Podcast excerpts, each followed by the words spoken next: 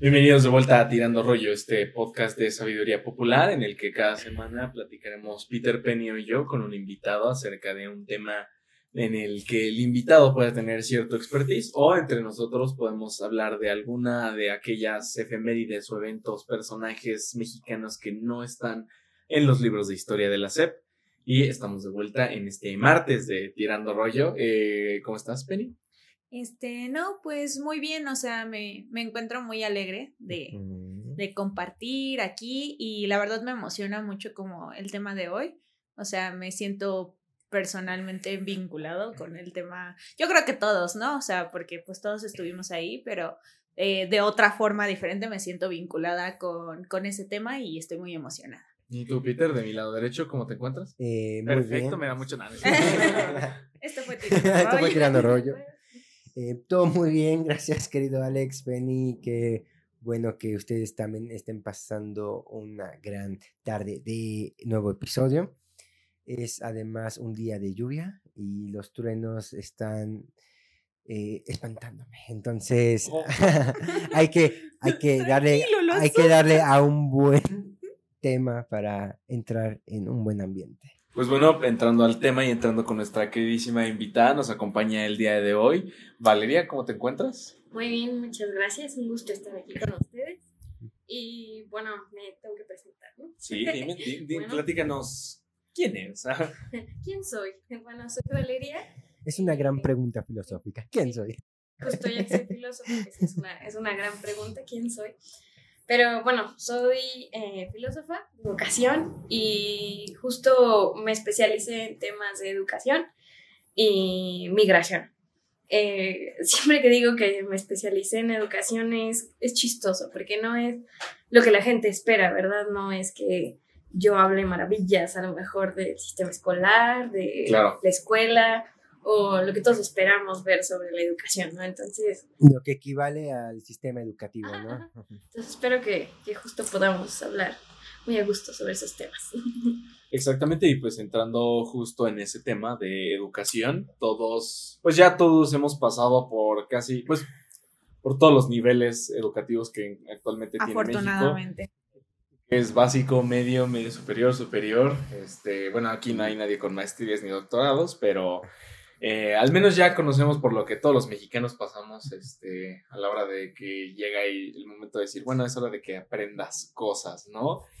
Y, uf, este, no, no sabría cómo iniciar el tema, eh, así que más bien yo quisiera hacerte la palabra, Valeria, para que nos platicaras un poco acerca de por qué decidiste empezar a, a, a pensar sobre la educación eh, en, en general, ¿no?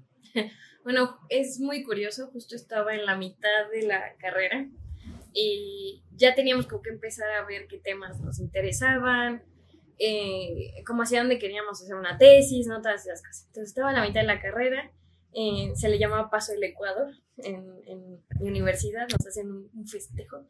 Y justo uno de mis profesores, que fue el que hizo, el que dirigió mi tesis, eh, Luis Javier López Fargeat, él dio un discurso que la verdad me, me motivó demasiado. Me llamó la atención que justo en el discurso, justo criticó eh, las, o sea, a veces lo que nos hace la escuela, o sea, digamos, el sistema escolarizado, que puede llegar a apagar la creatividad de las personas, ¿no? Como estamos inmersos en un mundo en el que a veces ya no pensamos o todas esas cosas.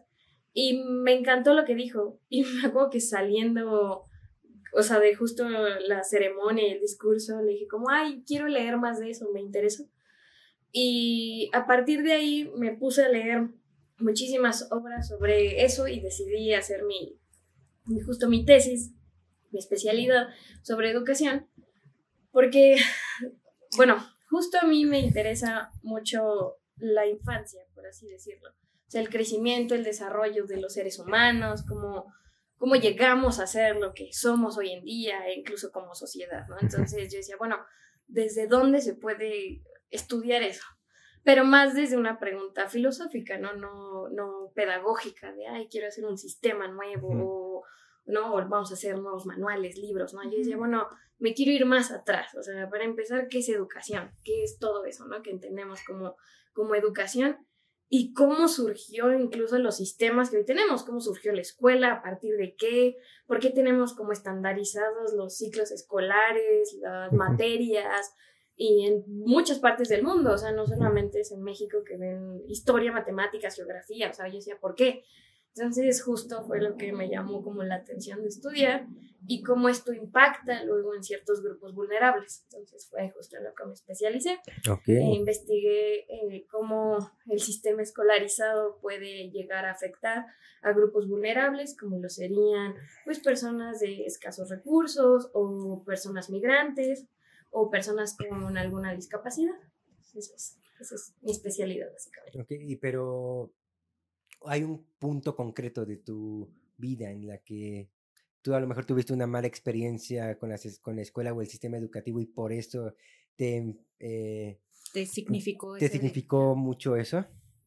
es chistoso porque justo yo crecí siendo como la niña escolarizada perfecta. O sea, mi mamá, mi mamá era, es exigente.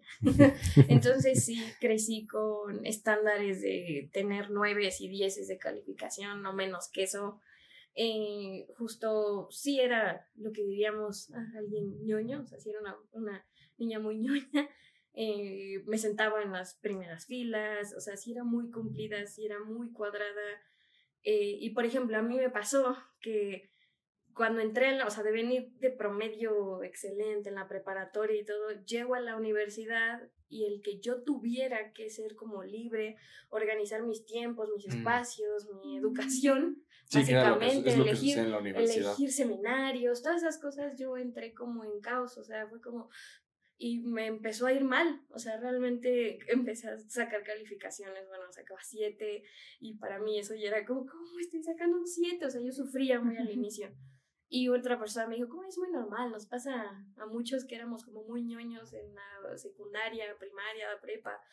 Entonces justo fue como este choque de decir, ok, ¿por qué, ¿por qué me está pasando esto? O sea, ¿por qué de ser como la niña escolarizada perfecta estoy fallando aquí? Entonces también eso me intrigó un poco y quería yo saber si había más gente como que había vivido lo mismo.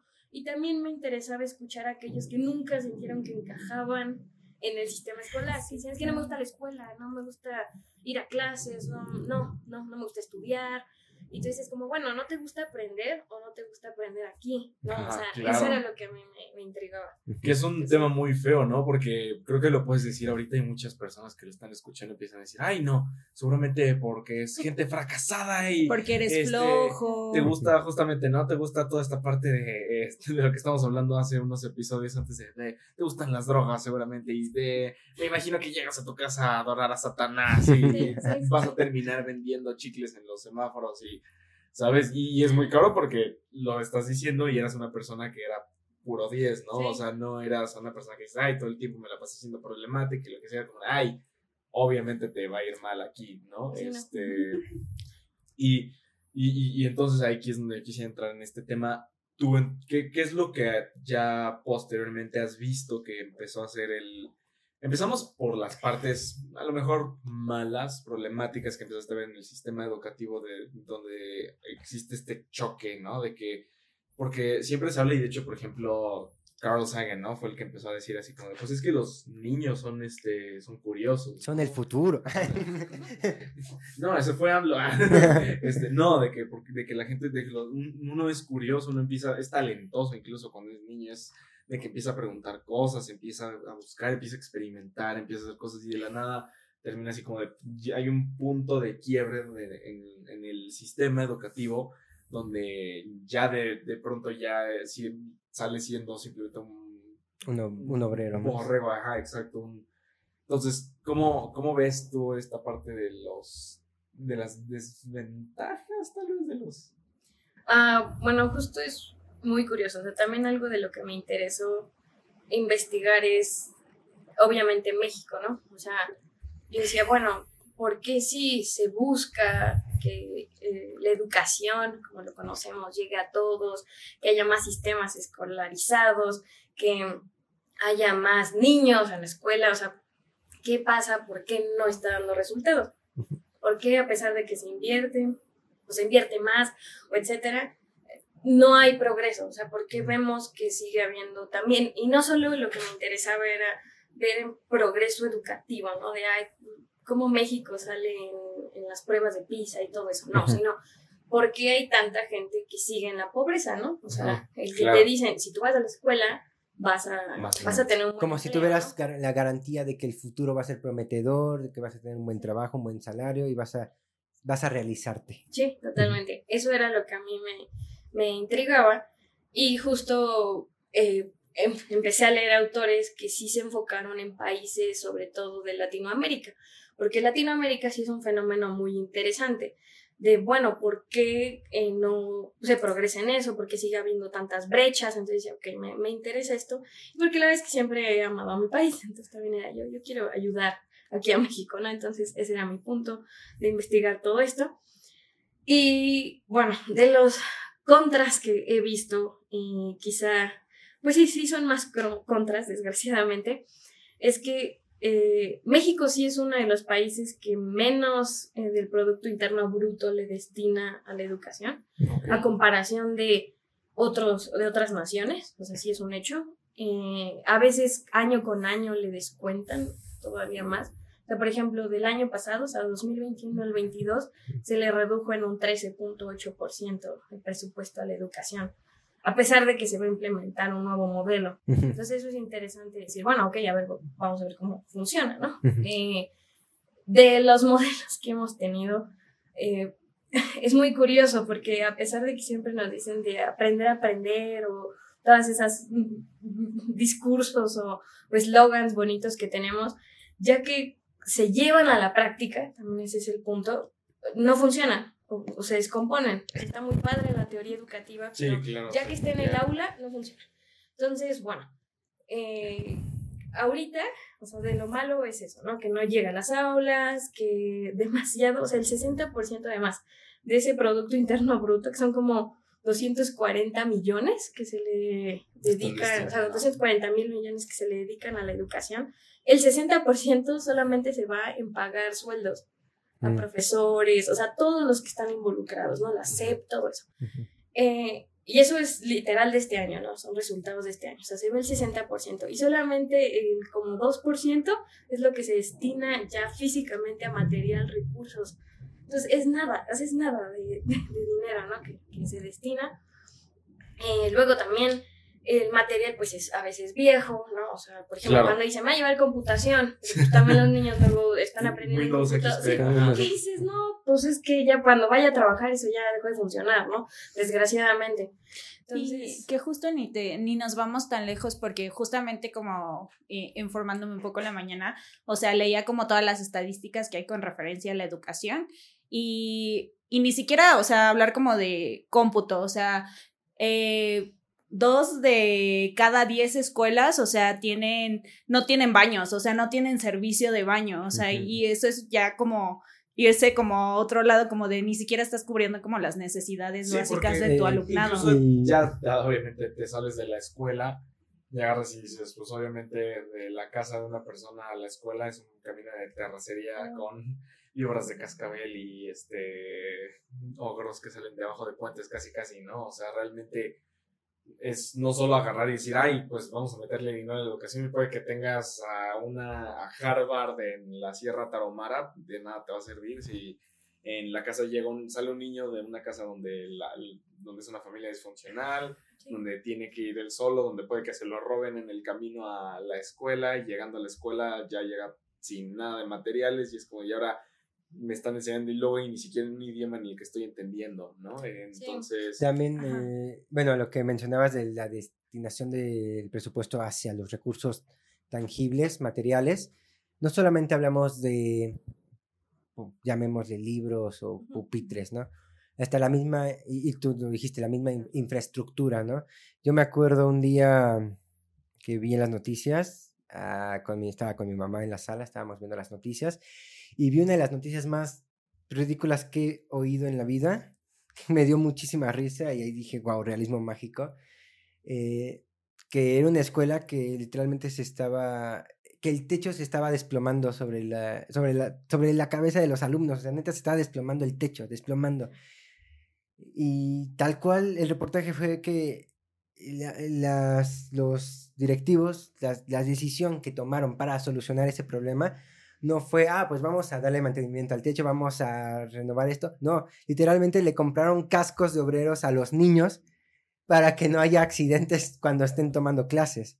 Esa fue la solución y veías a los niños llegando con sus cascos de obreros para y, y entrar al salón y neta el salón así como con pedazos y de repente se caen como pedazos así y ya y los niños nomás ahí viendo cómo se cae el techo y la solución fue ah pues démosle cascos para que al menos no se les fracture el cráneo no mientras que pensando un poco, o sea, ahorita me recordó algo porque, bueno, yo fui en una escuela donde eran como unas cabañitas y hubiera sido muy útil ese casco porque en algún punto se cayó como una tablita y cayó muy, muy cerca de mi cabeza, o sea, sí me llegó a pegar como en el hombro, entonces sí dije, sí, o sea, sí es como de repente como decir, o sea, ni siquiera la infraestructura te da como la seguridad y el bienestar que requieres ser alumno, o sea, porque tienes que estar como bien a veces para poner atención a otras cosas, ¿no? Totalmente. Y todo eso viene también desde casa, ¿no? O sea, como lo que mencionabas, si los niños tienen que caminar demasiado para llegar a la escuela o a veces no desayunaron porque no hay comida en su casa, porque no hay dinero, pero aún así van, o sea, de verdad es impresionante ahí, o sea, sí hay estadísticas que muestran que al menos, o sea, como tres de cada diez alumnos dejan escuela por problemas económicos en casa. O sea, que tienen que trabajar. Que es ahorita un punto que quisiera continuar eh, desarrollando acerca de la curiosidad de un poco más ya expandiéndonos al ser humano, la curiosidad que puede tener el ser humano y la predisposición que puede tener alguien a querer aprender, ¿no? Fuera de agradecer eso, porque al final de cuentas puedes agarrar y decir, ok, vamos a irnos a lugares como los que estábamos hablando, ¿no? En los mochis, la Sierra Tarahumara, este, donde genuinamente no hay internet, pero hay lugares aquí como en la Ciudad de México, donde también hay gente que pues tiene el acceso a todas las herramientas, ¿no? Y tiene un celular, y tiene internet, y tiene una escuela, y tiene a lo mejor, por ejemplo, toda la infraestructura, y tiene, eh, puede que incluso sus mismos papás los lleven a la escuela, y ni siquiera son curiosos, ¿no? No, no tienen esa avidez de... O no curiosidad para esos temas. Que vamos a ver después de este breve corte comercial.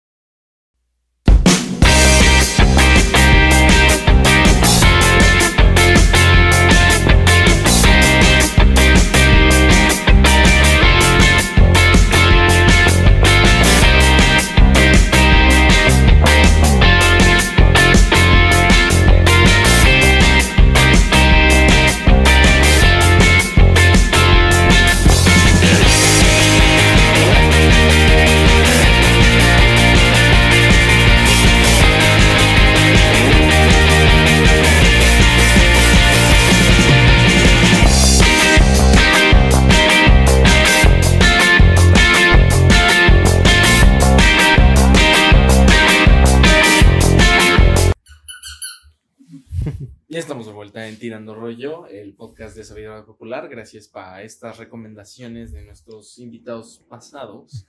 Y estamos platicando un poco acerca de, pues, que en verdad es preocupante que hay mucha gente que se está enfocando nada más en el legado que dejó em, Albert Einstein y su escritorio desordenado y no en el hecho de que probablemente eh, la heredera de su conocimiento, la futura persona que tenga el conocimiento de Sócrates en estos momentos está trabajando en una fábrica de teléfonos o está vendiendo muñecas cosidas en el metro, ¿no? Que creo que eso es lo más preocupante que mucha gente no está haciendo y es, una, es un problema un poco sistémico a mi, a mi percepción del que podemos seguir desarrollando. Yo quisiera que termináramos de aterrizar ese, ese tema y pasar un poco al tema, porque digo, ahí es culpa de, de muchos factores de la humanidad, ¿no? Este uno es justo el hecho de que hay mucha gente que está ávida de conocimiento y no tiene el acceso a, este conocimiento o a las eh, condiciones para poder distraerse en, esto. Y hay gente que al contrario, ¿no? Lo tiene y no, no lo hace. Entonces, ¿cómo podríamos continuar este tema en el hecho? Primero, acerca de gente que no puede tener el acceso a este conocimiento y si lo, y, si lo quieren, ¿no? ¿Qué, ¿Qué, más factores podrían limitar el acceso a el conocimiento? Mm, bueno, justo ese, ese es un problema también de lo que más me intrigó descubrir, que todo parte, o sea, para ver qué problemas afectan a ese acceso a lo que decimos educación, es para empezar a saber qué es educación. O sea, ya sé que suena muy filosófico, pero, por ejemplo, cuando digo educación, ¿qué es lo primero que piensan ustedes? O sea, creo que yo, este, yo lo que pienso es la adquisición de, de un conocimiento previo, donde tú, al final de cuentas, el hombre aprende a través de la memoria, ¿no? Entonces, uno aprende recordando cosas.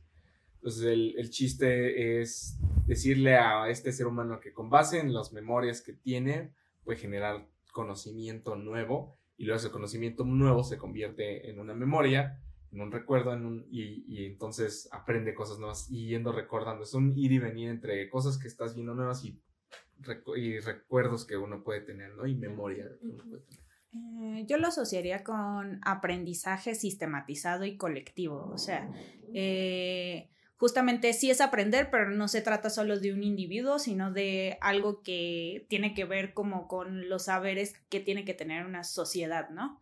Entonces yo lo asociaría con eso. Mm, yo no lo enfocaría solamente exclusivamente en lo colectivo, también puede ser bastante individual. Hay muchas personas autodidactas que este han aprendido de manera sorprendente pues, por sí solas. Eh, yo lo asociaría más bien como la, el entendimiento y la comprensión de, de diversos temas, o sea, no tienen que ser temas incluso, llamémoslo, eruditos, no tienen que ser forzosamente eruditos, simplemente la comprensión de diversos temas para el entendimiento de, de la cosmovisión y de la vida misma, o sea, del, del ambiente, del entorno. Que para mí eso sería solo aprender, no, no educación. Mm. Bueno, me agrada justo lo que mencionan, o sea, sí, sí me gusta y por lo que veo no están tan escolarizados. Pero muchas yo creo que no están tan inteligentes.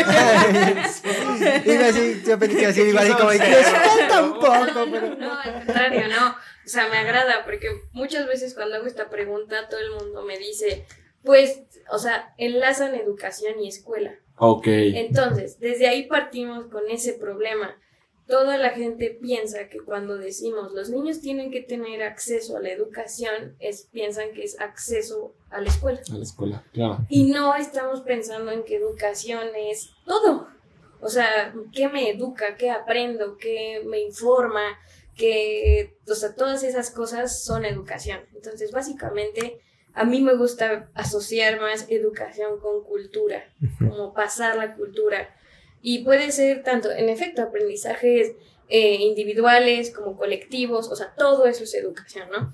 Entonces, eh, siempre que hablamos de educación, o como a veces desgraciadamente lo ven los gobiernos o la mayoría de la población, es igual a escuela, ¿no? Educación, escuela.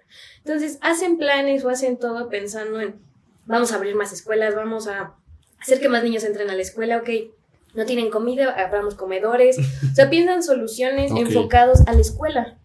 O sea... Y, y, no en más como en materia de educación, o sea, es decir, ¿por qué no invertimos, por ejemplo, en las primeras infancias, en ver cómo se desarrolla desde que el bebé eh, está maternando, eh, o sea, todo, todo, todo eso también es educación, ¿no? O sea, el ambiente familiar, eh, lo que ve en las calles, los medios, todo eso también es educación y no hacemos eh, políticas amigables para ello, ¿no? O sea, solo lo enfocamos a la escuela. Entonces, ya que solo se enfoca a la escuela, digo, y, se, se, cuentan como cosas de alimentación, de salud, es como lo que normalmente se pide, ¿no? Seguridad alimentaria, seguridad en cuanto a salud, y, y, que los niños puedan mantenerse en este estudio. Es decir, una vez que ingresaron, que no salgan, que no, que no abandonen, que no deserten. Entonces, eso es como lo que buscan los programas y sería como lo que se contempla, ¿no? Básicamente. O sea, respondiendo a tu pregunta, es más o menos lo que se contempla ahorita. Que, que tengan alimentación, que tengan salud, que... Yo, este, quizá, ah, bueno, este, yo quería hacer un comentario que eh, yo sabía que... dilo, Alex, Yo creo que Alex también quería decir un comentario. Pero te gané, pero fui más rápido. Aquí gana. Aquí no es una democracia, amigo. Aquí gana el vaquero más rápido, que dispara primero. Este, que yo sabía que los sistemas educativos contemporáneos están inspirados en el, creo que es en, el siglo XIX con la, con la llegada de la industrialización, de la, ah, de, esta, de la revolución industrial, y que se asemejan mucho a la idea de fábricas. Es decir, por ejemplo, había escuchado, había leído, creo que, ay, ¿quién fue? creo, que fue de este Foucault, creo que fue Michel Foucault, el que decía que los niños eh, se acostumbraban al pitido de, de, la campana, del timbre del receso, no tanto para darles un descanso, sino para acostumbrarlos más bien a la idea de que ese es el llamado de la fábrica, de entrada y salida. Y que, y que el periodo vacacional incluso no, no fue realmente para fomentar la idea de libertad y de, de, relajarte después de, los estudios escolares, sino que era para de escuela y después en ese periodo irte a la casa a trabajar. A, tarea vacacional. A trabajar, literalmente a trabajar. Sí, claro. Y, que, bueno, y el modelo de estructura de las escuelas está basado mucho en las ideas de cómo es una fábrica, la construcción de una fábrica. Que, que justamente ahorita, como lo mencionas, es, una, es un poco absurdo porque es un modelo que se mantiene en la actualidad cuando ya no existe un una eh, sociedad industrializada, ¿no? O sea, ya no existe la sociedad de la segunda revolución industrial ni de la primera, pero el, porque ya se han modernizado, ¿no? Ya se han vuelto más eficientes, ya existe la automatización de esto y el otro. Sin embargo, el modelo eh, educativo escolarizado sigue siendo el mismo y no se ha pensado en ningún momento en eh, reformarlo de ninguna manera. Y a pesar de que haya ya diversidad de, este, de estudios y de evidencia de que cómo existen diferentes maneras en las que un ser humano aprende, de que hay diferentes maneras en las que puedes hacerte este approach, a, ¿no? este acercamiento a cómo puedes enseñarle algo a alguien que existen diferentes maneras en las que los cerebros se comportan y no porque una persona sea mala en matemáticas, puede que significa que va a ser mal por el, el resto de su vida, ¿no? Y lo mismo si una persona no puede ser un atleta olímpico, tampoco significa que vaya eh, ser mal porque no se aprendió eventos históricos y fechas exactas, ¿no? Pero justo creo que eh, era algo que ustedes platicaron en algún episodio, hay una hay un como darle privilegio a ciertos conocimientos, ¿no? Ahorita pensando como justamente divides matemáticas, español, historia, o sea, al menos yo sí siento personalmente como que siempre era como más importante que te fuera bien como en ciencias exactas, ¿no? Matemáticas, este, biología, como... Física, química. Ajá, que era algo que ya platicaban en algún punto y se le sigue dando como dentro de este mismo proceso de la industrialización, obviamente hay como este darle prioridad a las ciencias exactas sobre las humanidades y, y las sociales. Y las sociales. Sí, bueno, justo eso es interesante. Antes de justo la industrialización y todo eso, ya se había como empezado a crear una, un concepto como de educación. O sea, de hecho el término educación es un término inventado. Aprendizaje no, eh, e incluso escuela tampoco. O sea, sí tienen esos raíces griegas, latinas, pero educación sí es un término justo inventado. Y eh, fue en el siglo XVII. Y fue cuando, justo en el siglo XVII, cuando se empezó a generar una estructura eh, escolar. Y el primero como en formalizarla es Juan Amos Comenio. Juan Amos Comenio es el, el primer gran pedagogo, se admira mucho en la pedagogía, porque él justo sí estandarizó el currículo escolar, que es el que mantenemos a la fecha. O sea, cuántos siglos de diferencia y sigue el mismo. Justo fue el, vamos a, o sea, universalizar todos los saberes, entonces todos van a saber, como es imposible saber todo del todo, vamos a enseñar un poco de español, un poco de ta, ta, ta, ¿no? De historia, eso, y lo vamos a ir enseñando en estos bloques. Y hasta él estandarizó que iban a ser como tres años como de kinder, es seis de educación básica, tres extra, mm. y es el sistema que mantenemos hoy en día, o sea, esos escalones escolares desde ese siglo.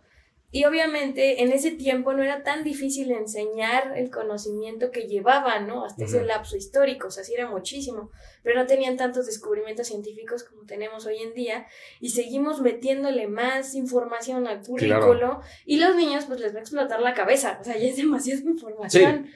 Y vamos, es este, es curioso porque una vez un maestro me acuerdo que me platicó y me dijo, nos dijo así como usted, así creo que estamos en la secundaria o en la prepa y nos dijo, Sí, sí se dan cuenta que ustedes tienen más conocimiento que el que tenía este Isaac Newton o Nikola Tesla. O sea, realmente, si Nikola Tesla pudiera hablar con ustedes acerca de lo que saben, él se le explotaría la cabeza de todas las cosas que saben, ¿no?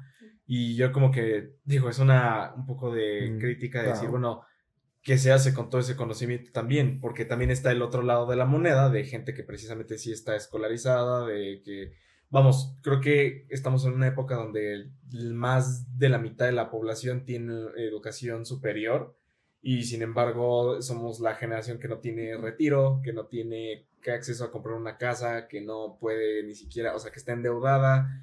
Entonces, ¿de qué nos sirve saber que el, el trinomio cuadrado perfecto, ¿no? Y tener más conocimiento que todos los este, eruditos del pasado si no lo podemos utilizar para realmente casi nada, ¿no? Entonces es una polarización un poco extrema donde hay gente que realmente no sabe nada, hay gente que sabe demasiado y los dos estamos en el mismo nivel. Hasta hay un meme de este de Monsters Inc., creo, ¿no? Donde dice, mira, tú terminaste la escuela y yo no terminé y al final de cuentas los dos tenemos el mismo puesto de trabajo y ganamos la misma cantidad de, de dinero, ¿no? Entonces aquí yo te quisiera preguntar, Tú entonces, ¿cuál verías en esta sociedad actual como el objetivo que debería tener la educación?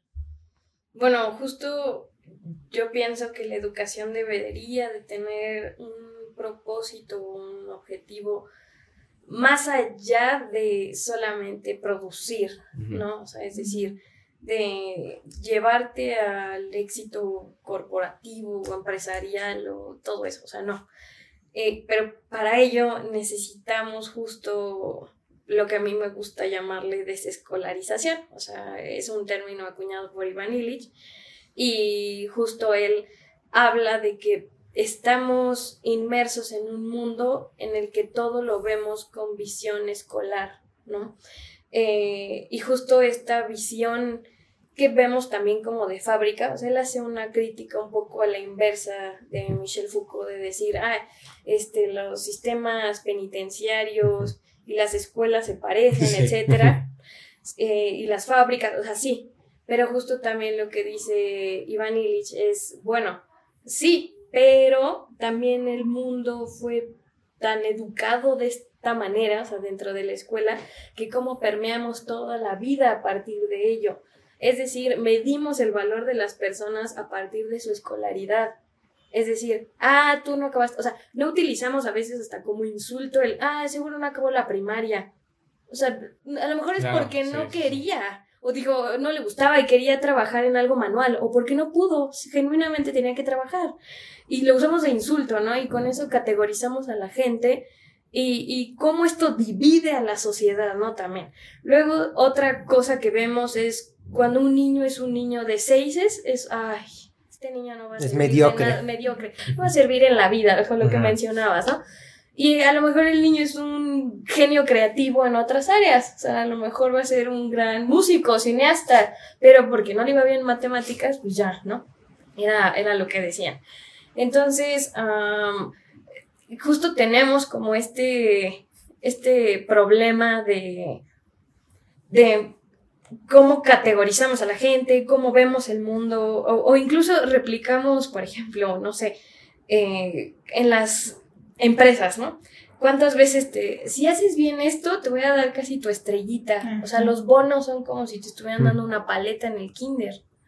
Sí, pues es, pues es como la recompensa del experimento del ruso, este, ¿cómo se llama? Este, Pavlov, de tal cual, de eh, eh, acción-reacción. Sí, sí, sí. Tal cual. Totalmente. Igual, como lo que decías, igual el timbre, si la fábrica, las campanas y todo, o sea, sí, sí se replica. Sí podemos hacer esa crítica también industrial, pero a mí me interesó más esta crítica de cómo nos ha permeado el pensar escolarizadamente y cuando uno cuestiona el, bueno, ¿qué tan buena es la escuela? La gente se te puede ir encima.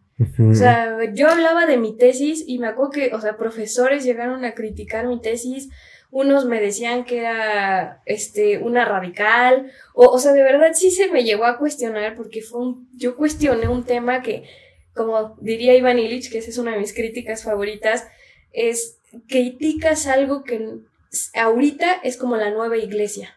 O sea, la educación, la educación, él la compara, él era además, era clérigo, pero lo expulsaron de la iglesia porque él se puso a criticar al Vaticano, a la religión, y fue perseguido hasta por la CIA.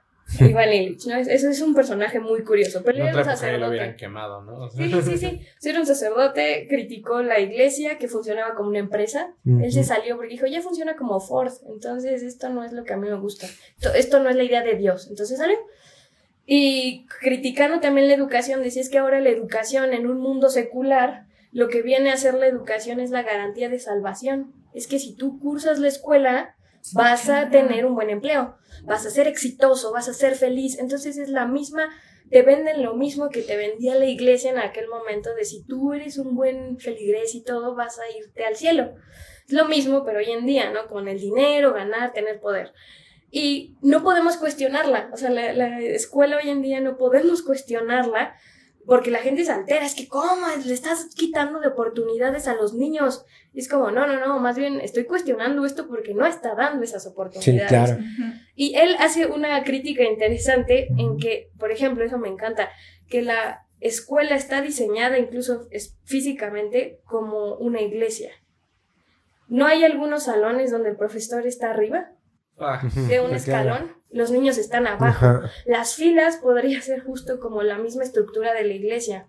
Él es el que tiene el conocimiento divino que te va a llevar a la salvación. Entonces, si tú como niño no pones atención, no vas a aprender nada, ¿no? Entonces, hace esta crítica a partir de sus conocimientos como, como, como un sacerdote católico. Y, y justo dice como, qué cañón que le pongamos esto a los niños y a partir de además de esto que no está funcionando, los estamos eh, pues literal oprimiendo más. O sea, lo que genera la escuela en lugar de, o sea, te promete liberación, pero acaba siendo opresora el mismo sistema. Entonces, a mucha gente no le gusta escuchar eso, ¿no? No le gusta escuchar que criticas al sistema que promete liberar a muchos o promete hacerte millonario, ¿no? Porque eso es lo que nos venden a todos, la meritocracia. Claro, O sea, eh, sí, que- precisamente El mito de la meritocracia es lo que justo él, él De lo que romper. hablando. Sí. Sí, que es un tema del cual quisiera hablar ahorita acerca de la meritocracia y creo que ya después de empezar a pasar un pa- una parte un poco, no quisiera decir optimista, sino más ideal acerca de qué es lo que se debería fomentar más bien en términos de educación, lo cual vamos a ver después de los cortes norcoreanos. eh, Sudcoreanos. Ay, no suena. Hazle- Hágale el ruido de la gallina. Si no suena.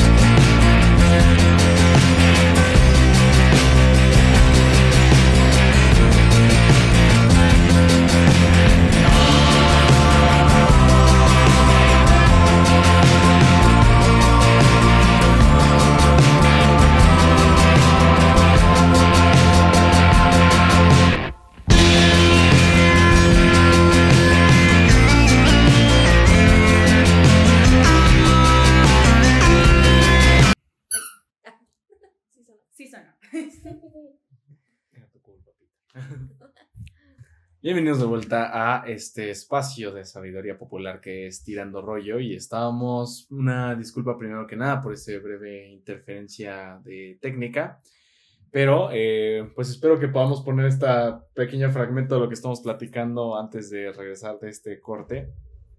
Eh, bueno, y, genuinamente creo que hice una pregunta y se, se extendió un poco en el tema antes de regresar del corte. Si alguien me podría recordar de qué estábamos platicando antes de. Eh, bueno, es que estábamos hablando justamente como de dentro del sistema educativo, eh, nos comentabas que a veces piensas que tus amigas mujeres siempre son mejores en la escuela porque justo platicábamos como de, ah, este, pues fui una niña de 10, este, y ya después llegué a la universidad y pues me cambió completamente el sistema, pero aparte sí hay como esta, esta marca en el género de que a veces las niñas son mucho mejores para la escuela por, y comentábamos esas razones, no sé si quieras como volver a... Ah, bueno, justo si estamos hablando, eh, me, me, gustó algo que, retomo algo que tú dijiste, que, que me gustó mucho, que si pareciera que es porque las mujeres tenemos que probar algo, o sea, como entrar a un ambiente que era antes eh,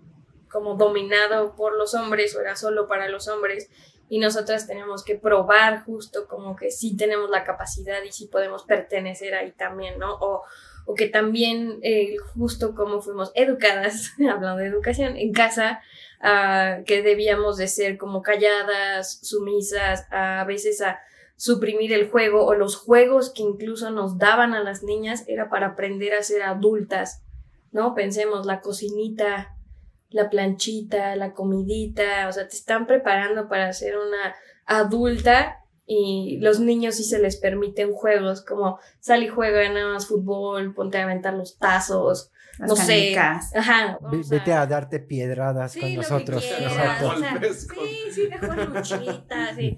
Y nosotras sí era juegos que te educan para como justo una vida futura, ¿no? Entonces, también creo que eso eh, impulsa la, hasta la maduración, o sea, que las mujeres también luego tienen una, son más maduras en los grados escolares a comparación de a veces sus compañeros hombres, ¿no? Entonces quizá también eso puede ser como la diferencia un abismal, verdaderamente abismal, porque sí existe mucho esa parte, y yo no lo había visto, obviamente, porque soy hombre, pero, y es, y es muy difícil verla, ¿no? Porque justo yo me acuerdo mucho en la primaria de ver así como mis compañeras, y ver como, wow, es una chica de 10, y es una, y en un momento vi que los maestros fueran tan exigentes conmigo, como con ellas, ¿no? Yo sacaba siete y ocho y veía que se me daban muchos permisos y muchas concesiones y tenía compañeras que era así como de que veía su cuaderno y era una obra de arte, ¿no? Y la niña de los plumones, no existe el niño de los plumones. Y, con ella era como de que, a ver, ahora sí que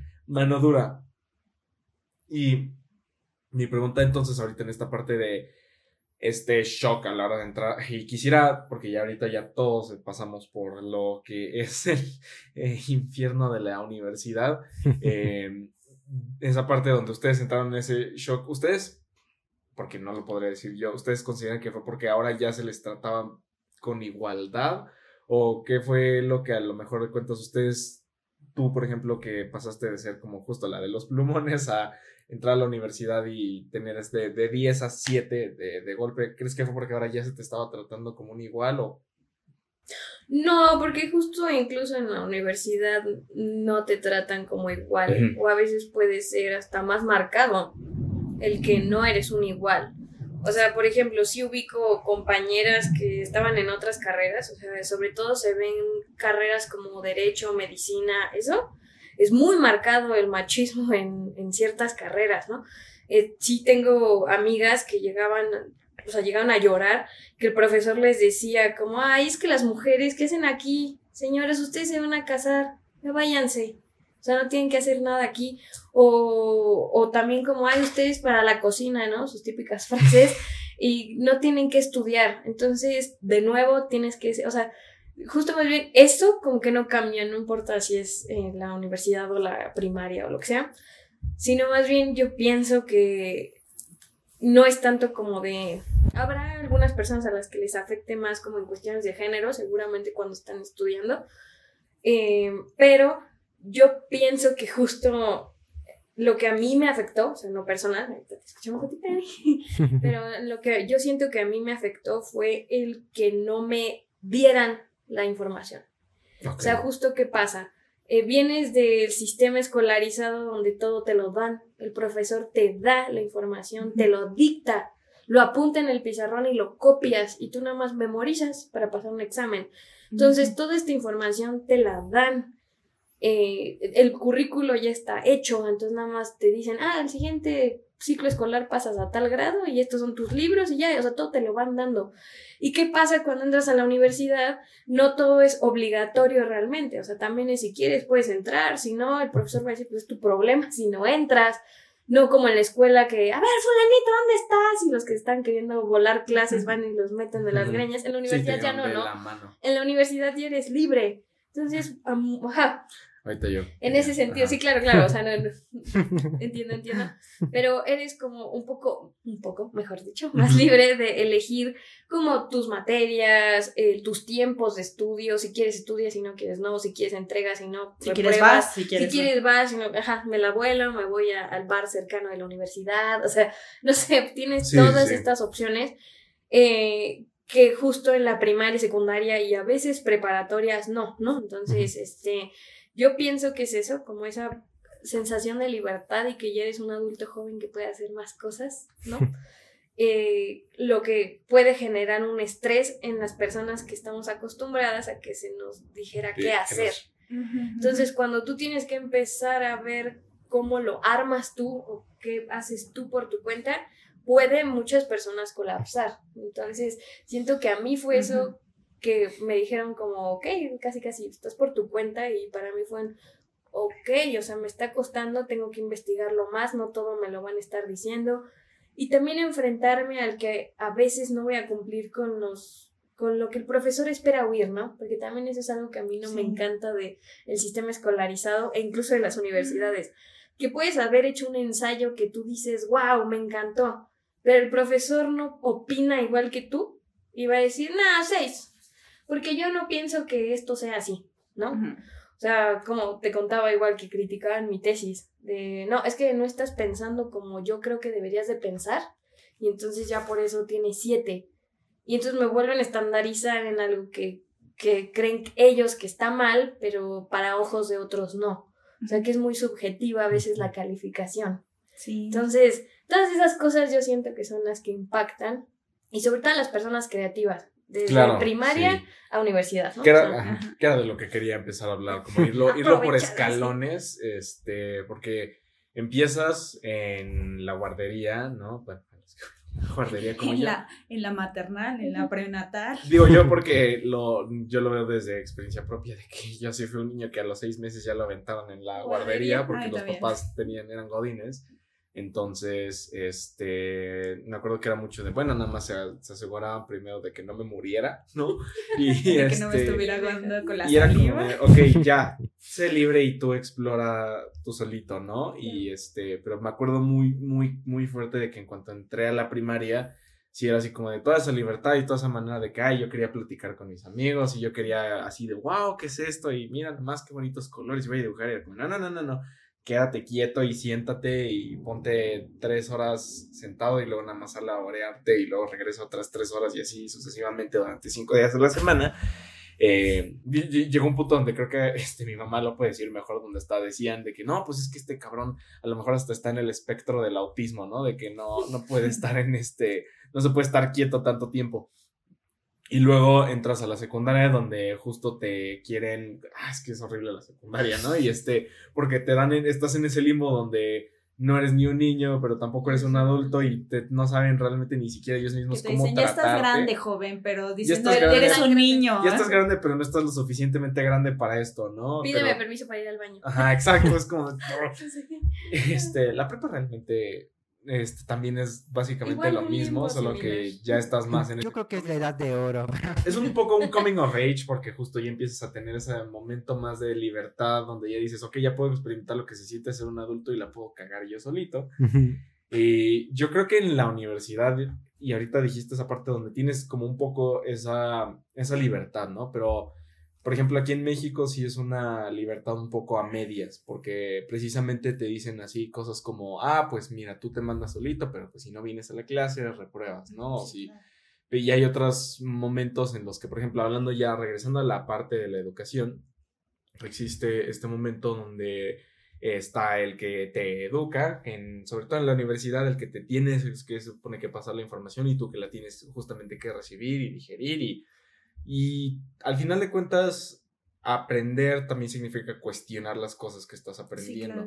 No, y yo en mi experiencia, y no es en la experiencia de ustedes, a la hora de aprender qué tanto se les dejó cuestionar a lo largo de toda su vida, ¿no? A lo largo, ¿qué tal decir, bueno, y qué tal que no es así? ¿No? Y, que, y por qué no, y digo, porque durante toda la primaria, secundaria y prepa, si te atrevías a decir, bueno, y yo no creo que sea de esa manera, era como de, o sea, digo, ya no existe en esta manera porque si no los metían a la cárcel, pero era literalmente un manazo, pero a, lo mejor es un manazo así más psicológico diciendo, no, porque es un estúpido.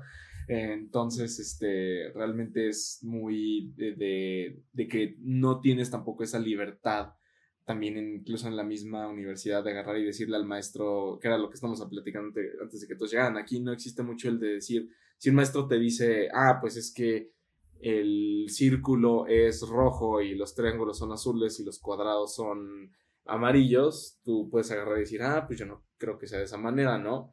Y entonces el maestro puede agarrar y decirte, ah, pues no, y ya, no, ¿por, ¿por qué? Pues porque no, y justo es porque estoy yo arriba de ti, yo soy la eminencia y yo tengo 20 mil libros que dicen que el círculo es de este color y no existe esa manera que debería, a mi punto de vista, existir en el cual tú puedes agarrar con la persona que te está educando, con la institución que te está educando y decirle, bueno, yo te voy a demostrar por qué yo pienso de esta manera y la misma persona dice, ok, vamos a sentarnos y como iguales, porque al final de cuentas los dos somos seres humanos que estamos este, coexistiendo en este plano, eh, podemos, a ver, a ver, dime por qué, dime por qué no, y debatimos, ¿no? No existe realmente este debate. Entonces, ni siquiera en ese punto donde te dan esa libertad. El ejercicio de, de decidir, no existe esa manera donde tú puedes agarrar y cuestionar las cosas, ¿no? Y creo que esa es una parte muy importante de la educación, la, donde se te tiene que dejar cuestionar lo que sea, ¿no? Por más absurdo que suene, porque hay muchos maestros, y todos lo van a decir, en donde estás en la escuela y los maestros dicen, ay,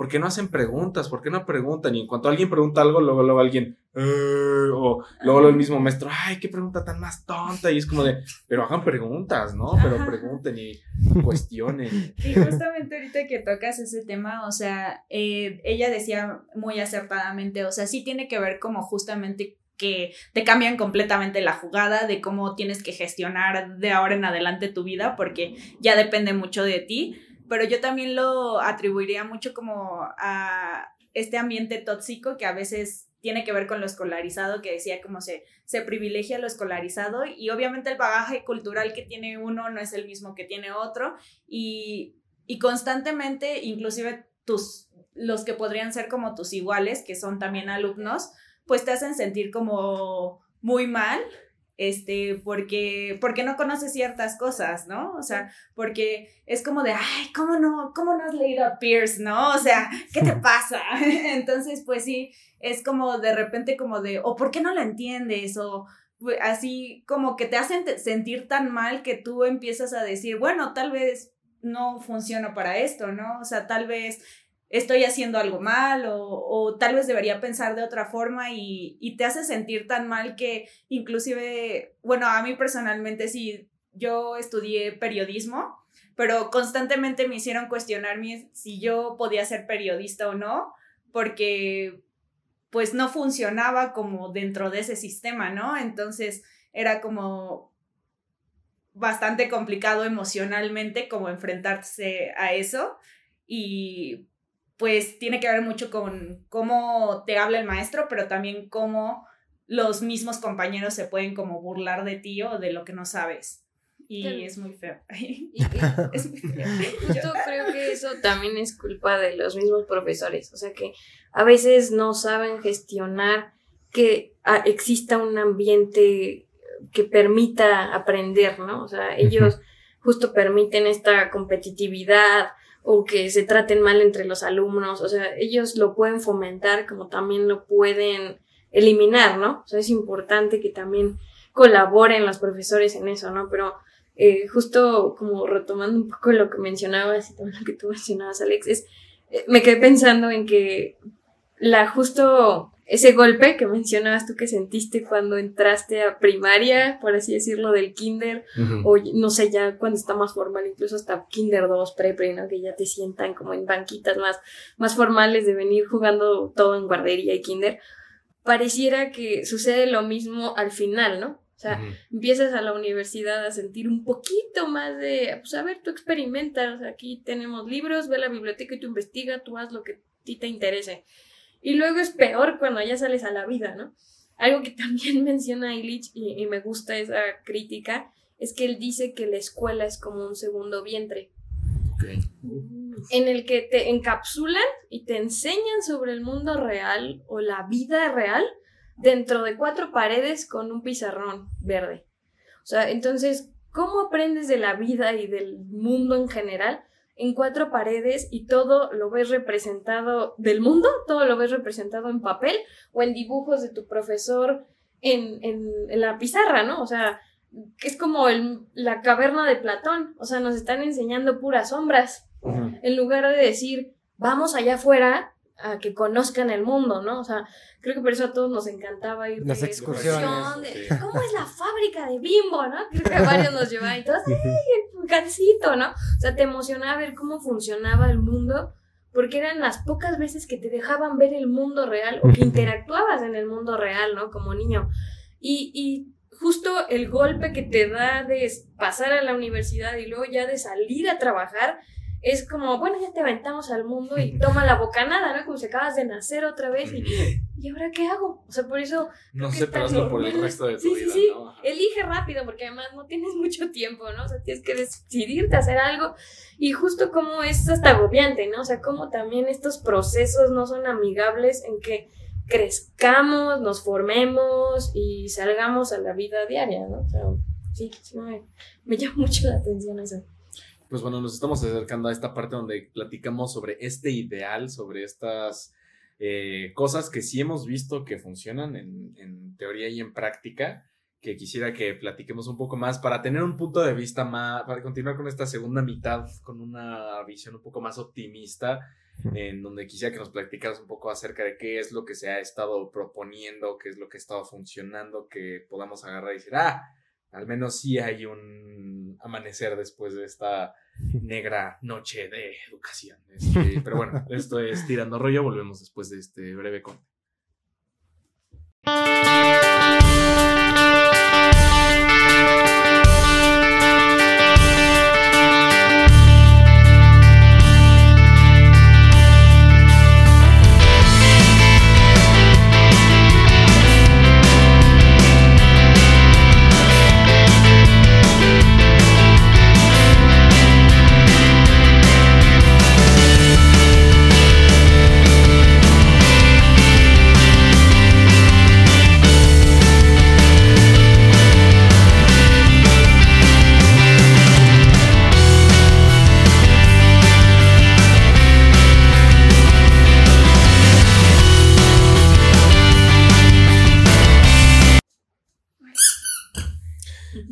Vuelta a Tira.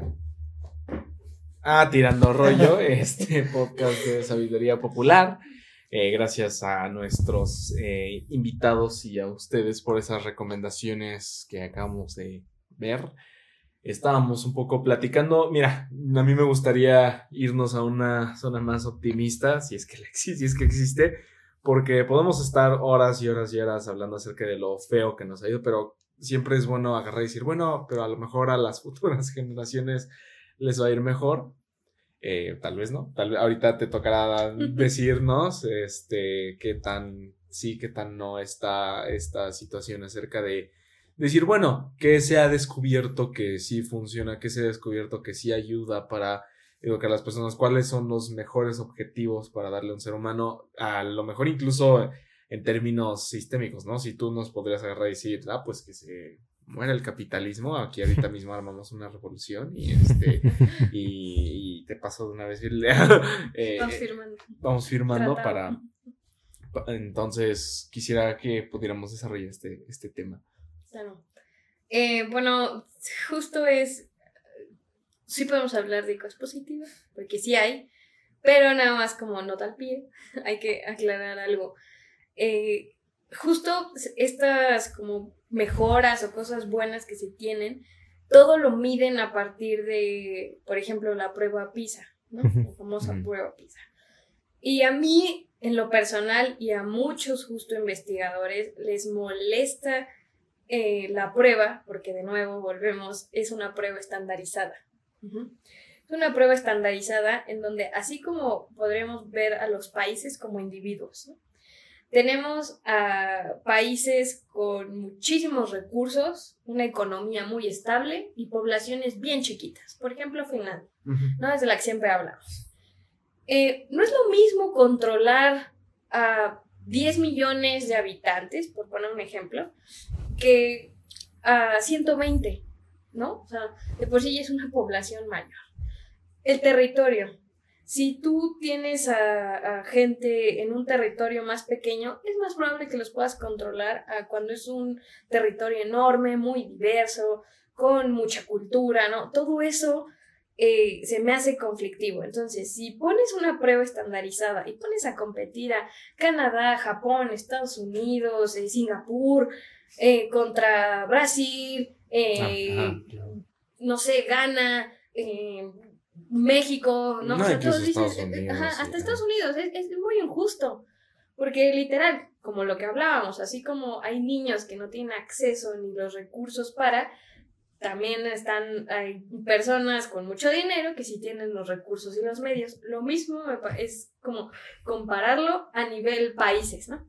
Entonces, Sí hay cosas buenas que han logrado algunos países, pero en efecto son estos países uh, primermundistas o con economías muy estables, aunque incluso unos tengan poblaciones inmensas.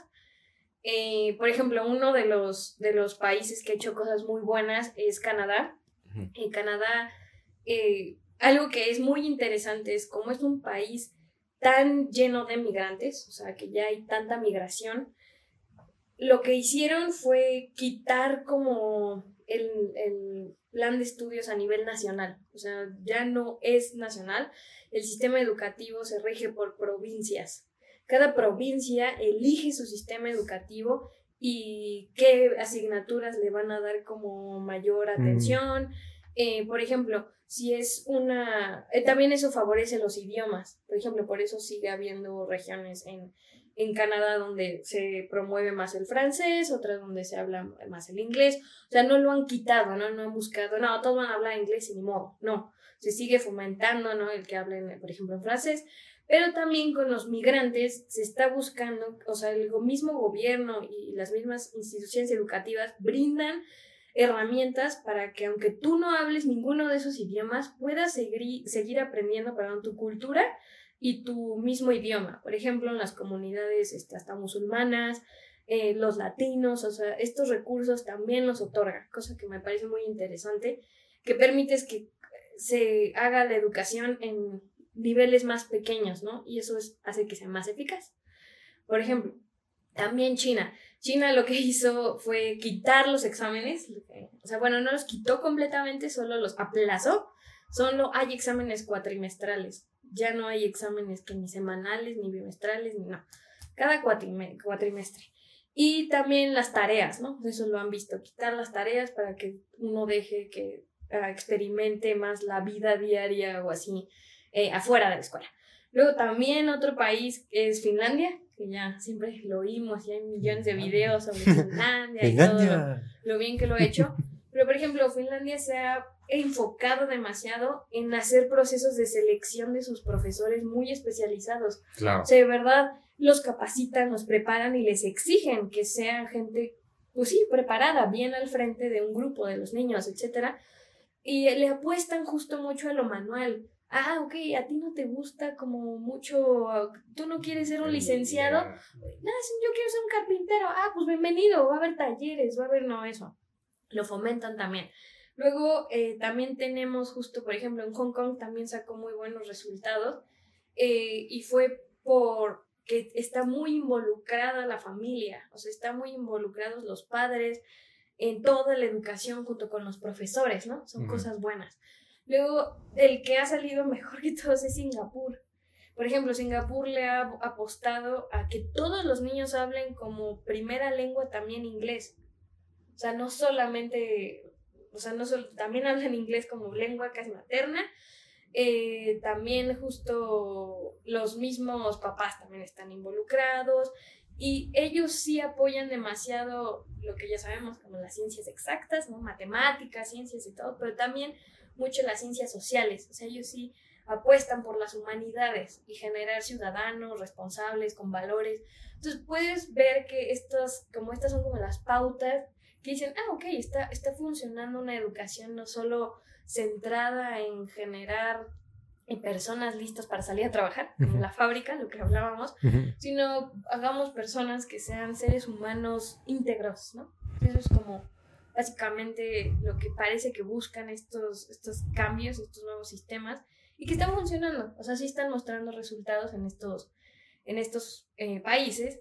Y algo que me llama la atención es, por ejemplo, pues justo, bueno, no sé si ya vieron el nuevo plan que sacó el gobierno mexicano. No. Bueno, el, gobierno mexicano ya va a sacar, bueno, ya sacó el plan, está el PDF, todos lo podemos buscar, eh, de la nueva escuela mexicana. La nueva escuela mexicana trae muchos de estos conceptos de lo que acabo de mencionar. O sea, por ejemplo, se busca sí que se va a priorizar, por ejemplo, sí el, español, pero también se van a impulsar las lenguas indígenas. Mm. Se, va, se va a priorizar primero la historia local, más allá de solo la universal y ver a la, ah, la historia mexicana, ¿no? O sea, siempre veíamos historia universal y, ah, México, historia de México, ¿no? O sea, se va a hacer al revés. Primero conozcamos la historia de México y luego vamos a priorizar el mundo.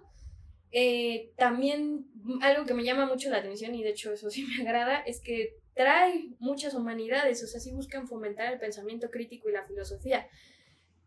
El plan, ah, bueno, incluso también está arte, creación y contemplación de arte, o sea, se busca hacer eso, educación ecológica, eh, perspectiva de género, o sea, todo eso busca. Y digo, suena un gran proyecto. Suena utópico. Suena increíble. Espero, o sea, mi, único aquí justo el, problema es la aplicación. Claro. Ah, ah, eso es también algo importante de Singapur y justo creo que eso es lo que deberíamos de hacer todos. Eh, a los profesores se les considera también como investigadores de la educación en Singapur.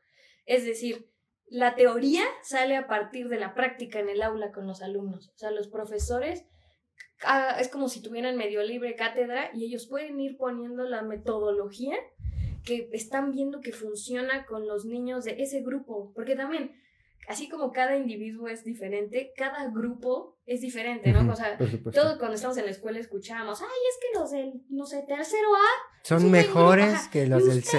los del C son unos burros, o sea, hasta en grupos hay diferencia, ¿no? Entonces, que los profesores también sepan o puedan hacer estos cambios para manejar a los grupos dependiendo de las características, pues sí ayuda a generar mejores eh, teorías para investigar lo que sería o qué funciona ¿no? con, con, con, los niños en educación. Que ahorita que tocas como lo de los profesores, decías como al inicio, el 60% de, eh, del, de la inversión que hay para educación es para los salarios, pero aún así como el salario de un profesor en México sigue siendo de los más bajos a nivel mundial. Sí, claro, se habla mucho de toda esta preparación ahorita que estabas diciendo de Singapur. Sí. Es una preparación increíble porque pues así les va a ir, ¿no? O sea, eh, que digo, es uno de los puntos por los cuales yo estaba buscando algo esperanzador, pero desafortunadamente siempre que se habla mucho acerca de, de, de, quererlo comparar con otros países, agarras y dices, ok, y como cuando dices, ay, ¿por qué me está pasando esto aquí? Es como de, pues, verás, este, por no está pasando aquí de esta manera por diferentes maneras y este, yo en, en, en este caso Quisiera saber por qué crees tú que entonces, digo, yo siento que hay una, una un papel muy importante que juega la sociedad mexicana en, en, esto, ¿no? O sea, digo, obviamente no es el único factor, hay muchos factores que por los cuales no tenemos el nivel de educación de planes educativos que tiene este Singapur de por, o sea, podemos enlistarlos así como en créditos de una de un final de película, pero este ¿Tú cuál crees que sea el papel que está jugando la sociedad para que esto no esté llevándose a cabo? Justo, eh, suena un poco muy filosófico, pero creo que algo que nos afecta como sociedad mexicana podemos eh, verlo a partir de lo que es la identidad del mexicano. El mexicano, eh, justo me gusta entenderlo que es como si tuviéramos una conciencia fracturada. Es decir, ya teníamos una conciencia formada eh, eh, con lo mexica, con todo lo prehispánico, y justo cuando llegó lo hispánico se fracturó esta conciencia y entonces somos como una, un amalgamado, ¿no? De las dos cosas, ¿no? Somos ya lo, lo mestizo. Entonces, ¿qué pasó con el mexicano? Vienen justo los españoles y ellos nos dan la información, nos vienen y nos dicen cuál es la religión que tenemos que seguir. Y justo podemos ver como este pensamiento de que nos gusta recibir todo, como que nos lo dé nuestro, como, pues sí, muy, muy, eh, ¿cómo se dice esto? Como muy paternal, ¿no? O sea, tenemos una visión muy paternalista, que nos gusta que la figura de autoridad nos dé todo. Es decir, por ejemplo, en ese entonces la iglesia. Hoy en día esa figura es el gobierno. La sociedad espera que todo se lo dé el gobierno. Tenemos esta visión paternalista de no, es que, no, que me lo dé. México. Bueno, también este, eh, a través de la historia de México, pues todo el caudillismo y todo el, el presidencialismo que ocurrió en la década del siglo XX, pues fomentó muchísimo la idea de que es que el gobierno va a darte esto y el gobierno va a hacer esto y sí, el gobierno es la santa solución a todos los problemas de, de la nación, ¿no? Eh, pero además, México eh, cae en una idea muy curiosa de que el presidencialismo dio la idea de que literalmente el presidente, la figura del presidente, quien está detrás del mando, es la persona que, cuya voz va a solucionar todo. Todo, o sea, y hasta la fecha se mantiene. Y hasta la fecha se mantiene. y que tiene que ser así, ¿no? O sea, además lo pensamos y justo con lo que iba también de la conciencia del mexicano es como vinieron como a, reeducarnos y hemos justo intentado compaginar estas dos cosas en lo que es ser mexicano. A mí me gusta pensar que México es como un adolescente, o sea, siempre, siempre lo platicamos, eh, Chema y yo, que México es como un adolescente, que todavía no nos encontramos a nosotros mismos, todavía no alcanzamos esa madurez como social, ¿no? Sino estamos esperando que nuestro papá nos siga cuidando, manteniendo, y por eso todas las responsabilidades sociales que deberíamos de tener se las seguimos exigiendo a otro, ¿no? A otra entidad. La escuela, el gobierno, el sistema de salud, o sea, no todas las instituciones, o sea, seguimos dependiendo de instituciones, que, que son pues, cuerpos burocráticos, ¿no? A, a cargo de, de una entidad.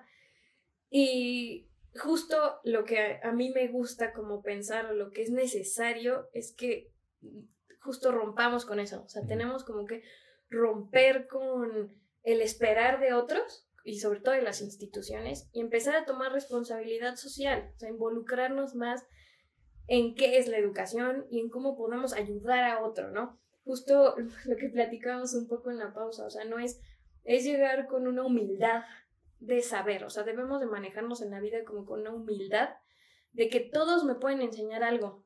O sea, tal vez yo sé mucho de, de esto, pero él me puede enseñar algo que yo no sé.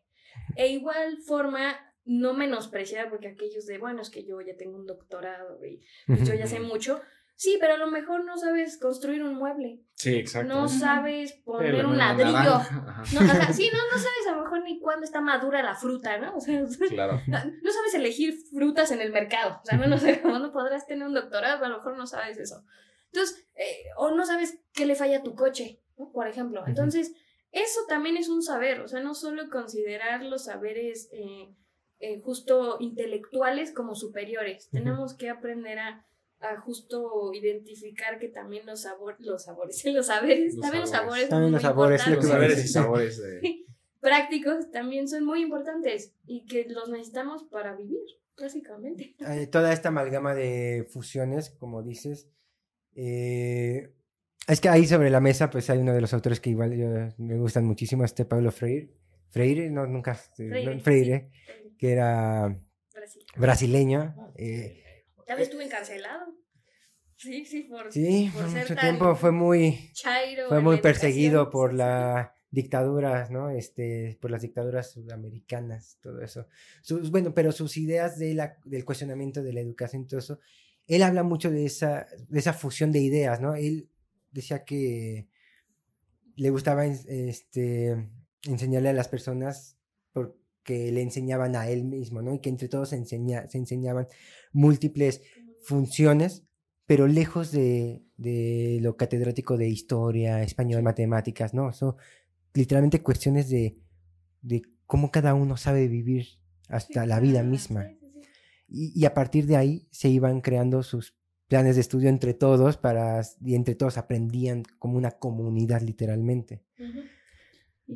Pues bueno, quisiera que agarremos acerca de los temas que vamos a platicar contigo, Penny, ah, después de este breve corte comercial. Estás en Tirando Rollo.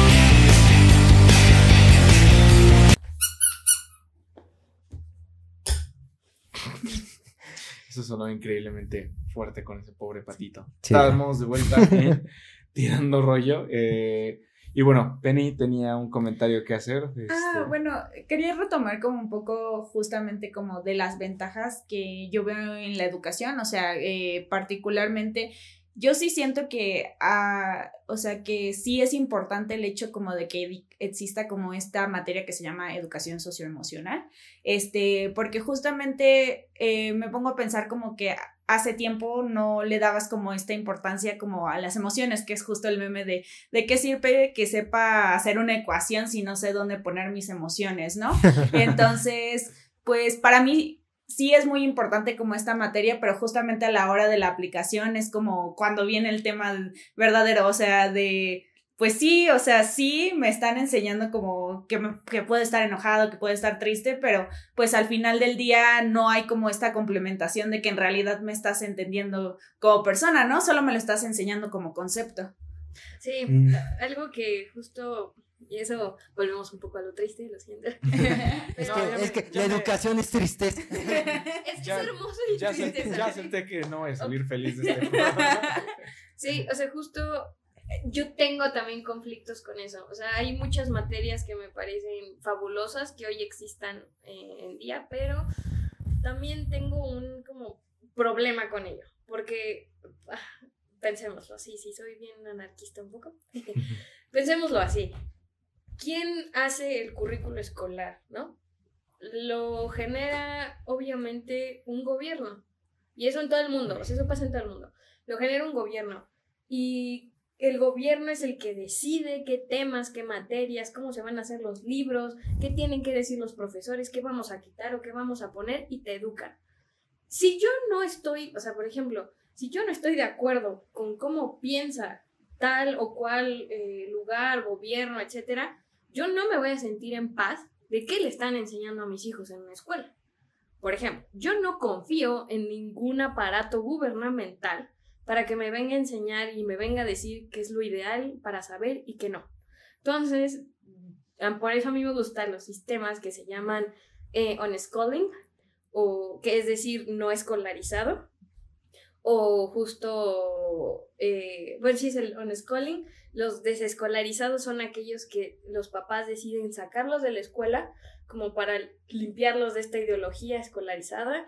Los unschooling son los que nunca van a la escuela y, y a veces consideramos que los que hacen homeschool o escuela en casa son esos, ¿no? Pero no, pues. porque uno puede replicar las mismas técnicas escolarizadas en casa, ¿no? Eh, es decir, puedo yo también enseñarle a mis hijos como con base en te voy a poner una estrellita, aunque sea mamá y etcétera, te puedo poner también una estrellita o voy a calificar tu desempeño del día de hoy y cómo te portaste, hijo, o sea, muy el sistema escolar, ¿no? Entonces, hay papás que hacen escuela en casa y sientan a sus hijos hasta en pupitres, hay un, hay un pizarrón y compran libros o van a la CEP y piden los libros porque también puedes hacer eso y dan lo mismo, pero en lugar de que el profesor sea alguien en la secundaria técnica 32, es el papá. Y sigue siendo escolarizado, ¿no?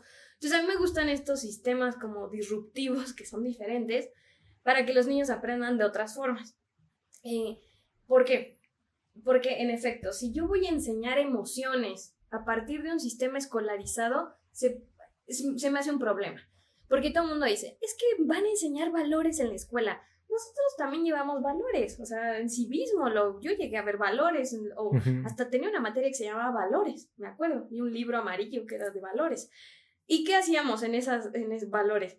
Luego hablábamos en, en honores a la bandera sobre un valor, ¿no? Entonces tú pasabas, esta semana es el respeto, respeto, el respeto es, y leías tu tarjetita y un compañero pasaba con una cartulina en todo el patio, respeto, y todos los profesores, acuérdense qué es el respeto. Entonces, el niño aprende como, o sea, aprende de manera no en conjunto, ¿no? Por ejemplo, algo que también a mí me pasaba, y eso me sorprendía en la carrera, porque hasta qué momento eh, como que comencé a hacer todas las, las uniones, ¿no? De todo lo que aprendí.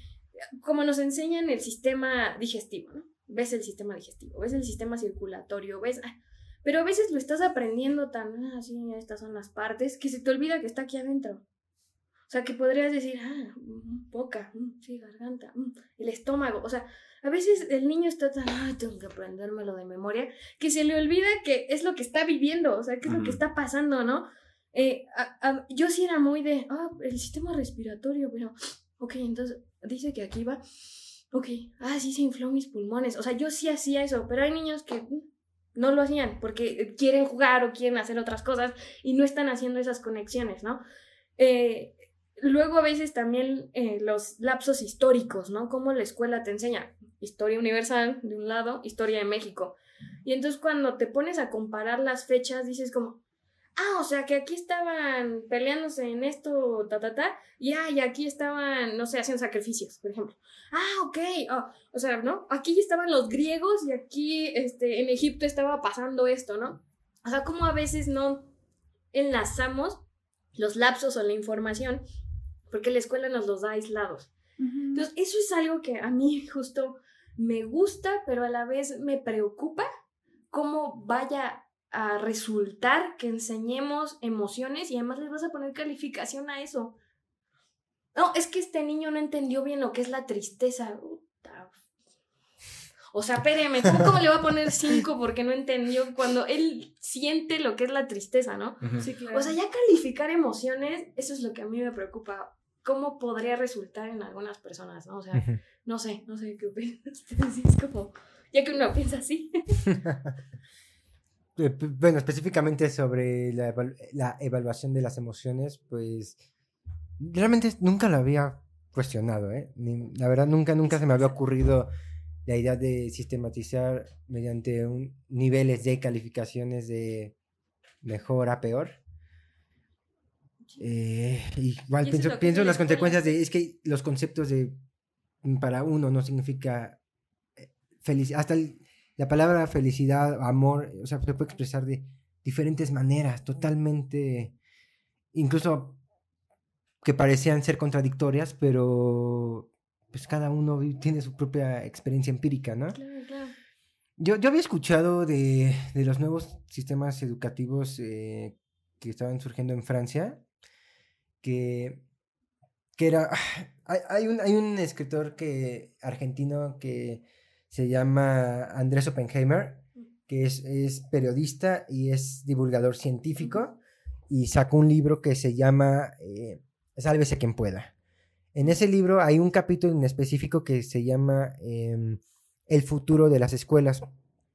Y decía que varios países, sobre todo en Francia, que se están haciendo como, y en Estados Unidos, que se hace algo como escuela inversa.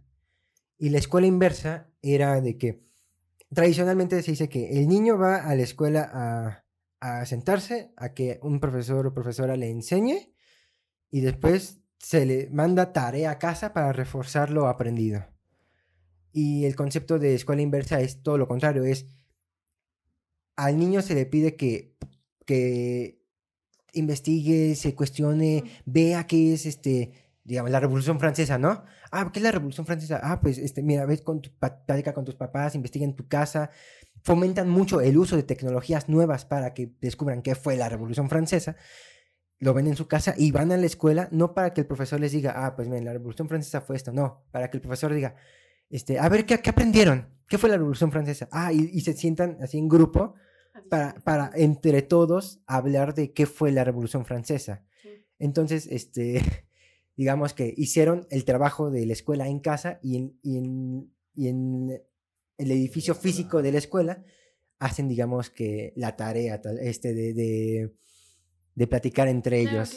Y, y, y, se rompe totalmente la idea del profesor diciéndole punto por punto, palabra por palabra, que, que fue la, la Revolución Francesa, ¿no? Sí, eso está padrísimo y eso justo es como debería a veces de funcionar, creo yo, ¿no? O sea, que justo los profesores y los padres son meros guías del niño que nos tienen como que acercar a, sus intereses, a, a, guiarlo, ¿no? De no a verle por aquí o vamos a buscar recursos que te puedan ayudar a lo que te gusta o a lo que te interesa.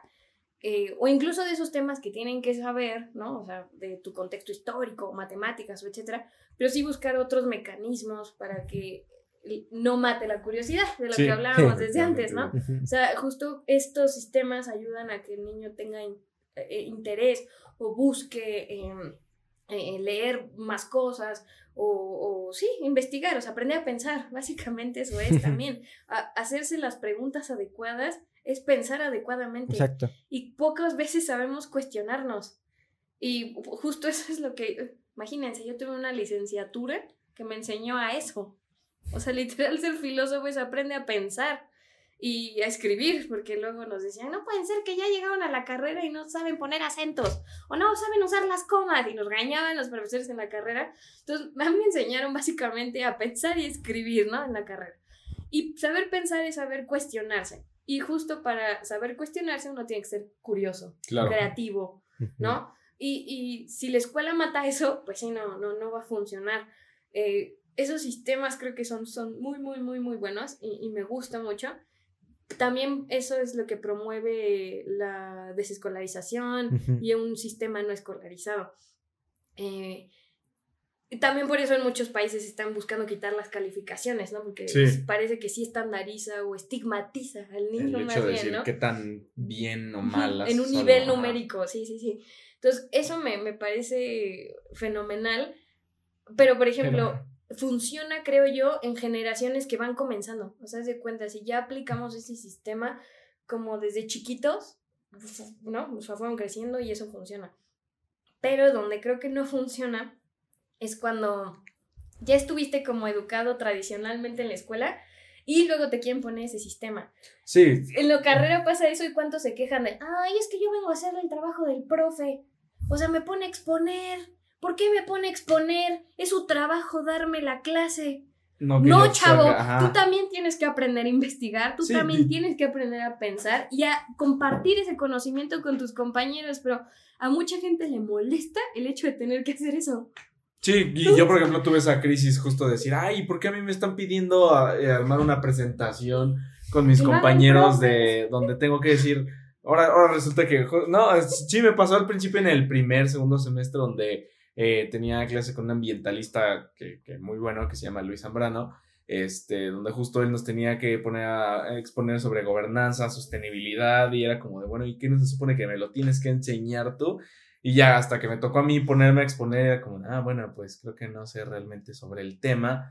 Y este, y era justo precisamente ya investigar, como, ah, ok, creo que me siento mejor yo investigando y anotando sobre eso y agarrando y preparándome en sí, porque son muchísimas cosas a la vez. No solo estoy aprendiendo del tema, sino estoy aprendiendo yo mismo a saberlo explicar a otras personas. Y si esta otra persona que estaba ahí viendo, que es de la misma edad que yo, me hace una pregunta, pues se lo voy a agarrar, poder responder. Y si me cuestiona y si le digo que no, o sea, podemos empezar a debatir. Y, y al final de cuentas termina la clase, termino de exponer un tema que yo no sabía el día anterior la otra persona que me estuvo cuestionando no sabía lo que yo sabía, yo no sabía lo que esa otra persona sabía y ya los entre todos aprendimos y el profesor nada más está así con, como laven perras, ¿no? O sea, este, que es muy, muy interesante, ¿no? O sea, y, eh, y es un sistema, un modelo que se puede aplicar desde, pues, casi todas las, desde, desde lo más bajo, ¿no? O sea, desde simplemente averigua por qué el cielo es azul ¿no? Y llega un niño así, todo, como era lo que estaba, que era lo que este Carl Sagan estaba como casi que sí que fomentando. Y el, simple hecho, pero también agarro esta parte donde justo hay gente que ni siquiera a lo mejor como nosotros, ¿no? Que ya no se le pueden fomentar, pero hablamos ya también de gente que ya da por terminada su educación, ¿no? Gente Mm. adulta, gente que ya tiene sus familias, gente que dice, yo ya llegué hasta aquí en la primaria y ya aprendí lo que tuve que aprender y no, no tengo más, no puedo llegar a aprender más, ¿no? Lo que sé es lo que sé y con esto me quedo y ya, si alguien sabe más que yo, pues qué padre, si no, no. Y existe también esa parte donde te cierras, ¿no? A aprender cosas nuevas. Y existe mucha gente, pues, de la tercera edad, de todas las edades donde simplemente dicen, yo hasta aquí ya llegué a aprender, ¿no? Y es un poco triste, ¿no? Porque también debería estar fomentada esa parte de decir, uno nunca deja de, de En sí aprender. uno nunca ¿no? deja Ajá. de aprender, pero el que... Porque aunque no quieran aprender, ah, de algo se han de enterar, ¿no? O sea, en una plática o hasta cuando prenden la tele, pues ha evolucionado el control. eh, o sea, bien o mal estás aprendiendo, Sí. ¿no? Eh, que si te cambian los sentidos de la calle, pues también tienes que aprender. O sea, todo eso también es aprender nuevas Totalmente. cosas, ¿no? Pero no lo vemos así porque ellos sí tienen una visión un poco más escolarizada de lo que es aprender. Es decir, no, yo ya como sentarme a tomar clases o eso, ya no. Yo ya no le entro.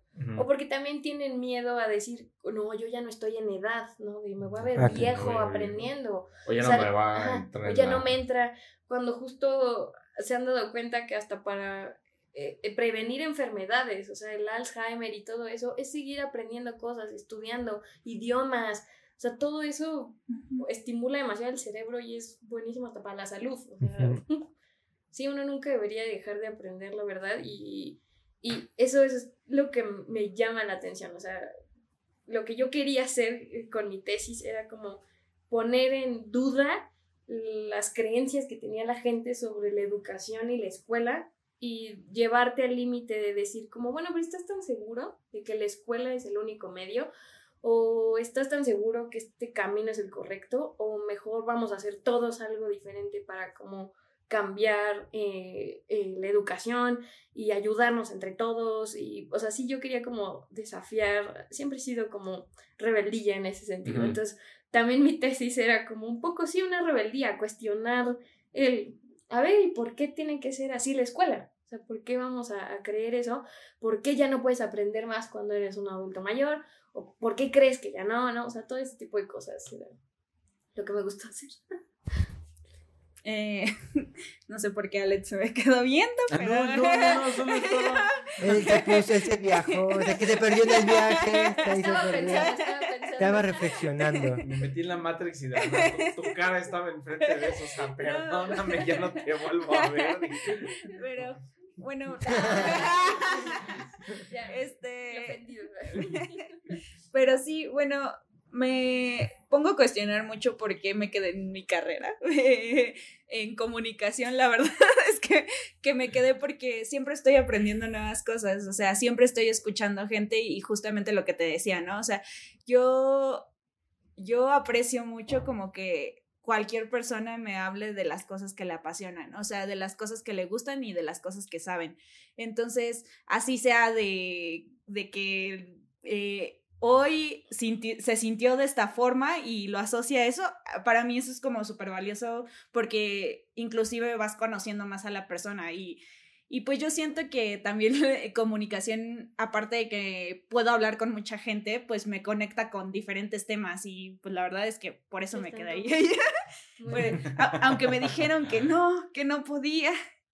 Me pasó lo mismo con mi, mi carrera. Llegó un punto, dije, bueno, creo que hay algo. Porque, bueno, hay otra parte que es importante mencionar en los temas de la educación, el tema de la, del manejo de vidas que se le llama la multidisciplina y la transdisciplina, que es poder brincar de un conocimiento a otro sin poder y poderlos como justamente, ¿no? Conectar de que no importa que sepas de ciencias naturales y también poderlo conectar con temas de física y de este, humanidades y agarrar y como empezar a hacer estas conexiones entre una disciplina y la otra, porque no se trata nada más de decir, ay, sí, yo me voy a enfocar nada más en, en física y solo voy a saber de física y si alguien me menciona algo sobre arte, no, no, no, porque No, yo solo sé de física, que era algo que ya hemos platicado un poco con otras este, invitadas, pero este y que creo que es algo nuevo que se ha estado inculcando mucho más en la educación el día de hoy, ¿no? El poder Sí, sí, agarrar y decir, tenemos diferentes materias unas con las otras, bueno, materias este, en el sentido de,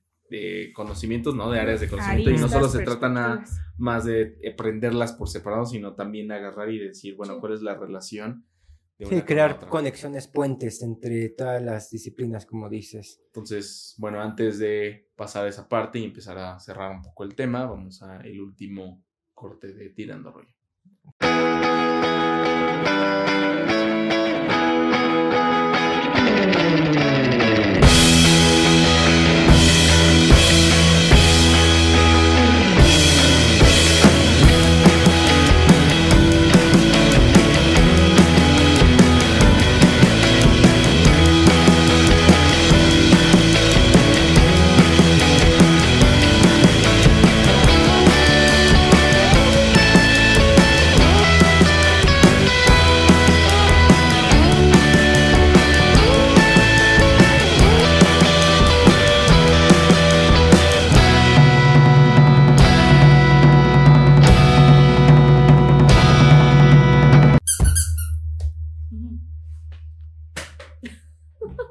De vuelta tirando rollo. Estamos en este espacio de sabiduría popular. Eh, concluíamos como en esa parte donde existe ese ejemplo en el que puede uno mismo aprender solito y luego nada más venir a compartir el conocimiento y debatir. Y creo que es una cultura que no se ha implementado demasiado, ¿no? O sea, la cultura del debate, de poder agarrar y decir, estoy en desacuerdo con lo que estás diciendo y no importa cuántos doctorados tengas atrás de ti, este, puede que yo nada más sea alguien que viene de, eh, del de un puesto en el tianguis, pero pues estoy en desacuerdo contigo y a ver, ¿no? O sea, y simplemente el hecho de agarrar y decir, ay, pues es que yo tengo, he leído 40 libros y he escrito otros 30, este, me hace más que tú, ¿no? y por eso ya ni siquiera voy a discutir contigo, ¿no? Entonces, y que justamente, bueno, justamente dentro de las estadísticas que leí en la mañana, me pareció curioso que saliera esta estadística como de dentro del presupuesto, el 3% se dedica, solo el 3% se dedica a debates, ¿no? Y yo decía, pues, ¿qué importancia tiene eso, no? O sea, ¿por qué, por qué mencionan esto, no? Eh, pero pues ahorita como tocando todos esos temas, o sea, justamente la dinámica del debate, eh, de decir, bueno, yo voy y recolecto mi conocimiento y luego lo, lo contrasto con el de mi compañero y lo contrasto con lo que me puede decir el profesor o, o, que me puede sumar o que me puede decir, bueno, o sea, sí lo podemos ver desde este lado, pero también puede que lo explores desde acá y pues inclusive puede que no funcione tanto, ¿no? Pero este, pero justamente como esta cultura del debate, a mí creo que fue de las clases que más me gustaron porque, este, pensando como en esta dinámica de, ay, el profesor y eh, se paraba y decía un buen de cosas, o sea, de los cursos que más me gustaron se llamaban talleres y los talleres eran de creación literaria, eran de, este, sí, eh, básicamente de creación literaria y era como de, ah, pues tú ve haz tu texto y pues vienes a leerlo y pues ya nosotros te decimos, ah, pues esto estuvo muy bien, pero pudiste emplear este recurso para dar, para potenciar esto y así, y no se trata de respuestas correctas, sino como de formas para potenciar lo que tú ya hiciste, ¿no? Entonces, creo que esa dinámica es muy padre y que a veces no se le da como la importancia que tiene, porque aprendes más ahí. Sí, justamente el mejor aprendizaje es aquello que se hace como práctico o se materializa de algún modo. O sea, no necesariamente que tengas que aprender solo cosas prácticas, pero por ejemplo, una forma de como procesar la información, incluso cuando es algo medio abstracto, es eh, materializarlo escribiendo o, por ejemplo, cuando pintas, ¿no? Dibujas, también eso es materializar una idea, ¿no? Eh, o, por ejemplo, enseñando. O sea, justo la mejor prueba de saber si alguien aprendió o sabe algo es que te explique sobre ello.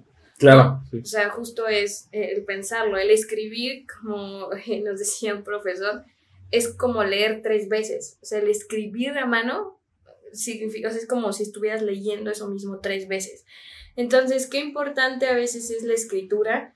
Y, por ejemplo, en esas, ahorita no se me ocurrió, pero en esas escuelas donde te dicen, no, pues ya traiga joven su computadora y ya en eso tome apuntes. cómo a veces se pierde, porque como ya no le estás escribiendo a mano, ya no estás haciendo ese ejercicio como de materializarlo de ese modo y de procesarlo eh, en tu cerebro de otra manera, como es mecánico, ¿no? Entonces también como eso impacta en los conocimientos, pero sí, es, es muy importante lo que dices, o sea, materializar esto, porque a veces nos gusta tanto los talleres o, o donde hacemos cosas, es porque nos muestran que tenemos la capacidad de crear, ¿no? O sea, a todos nos gusta crear algo y, y el maravillarnos de, wow, o sea, algo que tenía aquí, ahora está aquí y lo puedo ver, ¿no? O lo puedo sentir o lo puedo compartir, ¿no? O sea, qué, qué importante y cómo eso nos llena y cómo a veces justo también, pues sí, la escuela no lo fomenta, ¿no? O te dicen, no, no, no, no, ahorita no, ahorita no dibujen, no escriban, no nada, solo escúchame. Entonces luego el niño está como, ¿qué? Es que no me estoy entendiendo. Quédate quieto, sí, quédate quieto, no, no, mire, no haga ruido, ¿no? ¿No? O, o, o, que necesitas también moverte, ¿no? O sea, por ejemplo, las personas kinestésicas que tienen que estar haciendo cosas manuales, un movimiento para poder seguir aprendiendo o memorizando, etcétera. Y, y justo lo reprimimos y también afecta eso en el aprendizaje. Ah, sí, sí. Sí, pero a mí justo me encanta como todo este tipo de técnicas que podamos, eh, que se pueden implementar para que acabes como reteniendo o haciendo significativo ese aprendizaje. Sí, claro. O sea, porque bien o mal, cuando lo escribiste, sentiste algo, lo compartes, te dan retroalimentación y entonces eso hace que ya se te quede. Ah, ok, entonces tengo que hacer esto o esto es lo que me recomendaron. Y la siguiente vez que lo hagas o lo escribas o lo pienses, lo vas a tener en mente, ¿no? También qué importantes son las palabras de a veces nuestros guías educativos, ¿no? Así decirlo, a los profesores o padres o etcétera. Si un profesor te dice como, ay, ¿no sabes hacer esto? Se te puede quedar clavado, ¿no? Ajá, que no, que ya no sirves para eso, jamás, jamás lo vas a hacer, sí. Como como profesores también tendrían que ser mucho más conscientes de todo lo que dicen, piensan y los padres en general como sociedad, ¿no? Todos tenemos que ser más conscientes de lo que decimos y qué impacto puede tener esto justo en las infancias, ¿no? O sea, y su desarrollo posterior en lo que les gusta. Sí, sí, todos somos responsables de la educación, ¿no? De, de, de todos. O sea, eso es como algo que, que me gustaría como dejarles. que justo, y, y a todos los que nos están viendo y oyendo, es que todos somos responsables de la educación, o sea, todos formamos parte de la cultura, entonces todos estamos dejando un pequeño legado, información, etcétera, que se va a compartir por muchos años más, seguramente, o se puede mezclar, ¿no? A todo este círculo de lo que es la cultura, a todo este universo, y todos, al ser responsables, deberíamos justo de comportarnos como tal, como seres humanos responsables de la educación de otros, de lo que podemos aportarles, de lo que podemos compartirles, de lo que ellos nos pueden compartir a nosotros y crecer, ¿no? O sea, apoyarnos. No esperar nada más como de instituciones o de autoridades estos conocimientos, sino también nosotros ir a la búsqueda perseguir nuestros intereses, lo que queremos investigar, y una vez que ya lo investigamos, quizá compartirlo con otros y que también nos retroalimenten, ¿no? O sea, buscar gente que nos motive, o sea, algo, algo bonito sería, busca gente que te motive a aprender, que te motive a crecer. Entonces, ¿por qué no todos ser como esa figura de la que todos pueden aprender? ¿no? Sí, claro. O sea, hacer eso que queremos encontrar en otros. Es como con mi mensaje sobre la educación. Para que no esté tan triste esto. No, no, no, y no estaba de hecho triste, o sea, creo que me, me quedo muy con esa parte de decir, busca gente que, que, te motive y o también busca ser esa persona, ¿no? O sea, si, que, si conoces gente más joven que tú, más grande que tú, que ves que, que está ávido de aprender y que sientes que le puedes transmitir eh, sabiduría popular, eh, hacerlo, ¿no? O sea, no quedarte nada más decir, ay, pues qué, ignorante, ¿no? Y yo sé más que esa persona, sino justo tener como esa misma iniciativa de agarrar y decir, bueno, le voy a compartir lo poco que yo sé, y aunque sea nada más una, unos cinco minutos, unos dos minutos de plática en lo que estás este, recogiendo tu correo en con el vecino, en lo que estás paseando a tu perro, con alguien que está esperando a cruzar la calle en el semáforo, simplemente decirle así como justo, ¿no? Ese tipo de, de, de conocimiento, pues ayuda, ¿no? Ayuda porque es una especie de semilla que también puedes plantar en la otra persona y decir, ay, espera, sí es cierto, y voy a ponerme a investigar o voy a empezar a despertar tu curiosidad interna y buscar el despertar de la curiosidad de, de, otras personas, ¿no?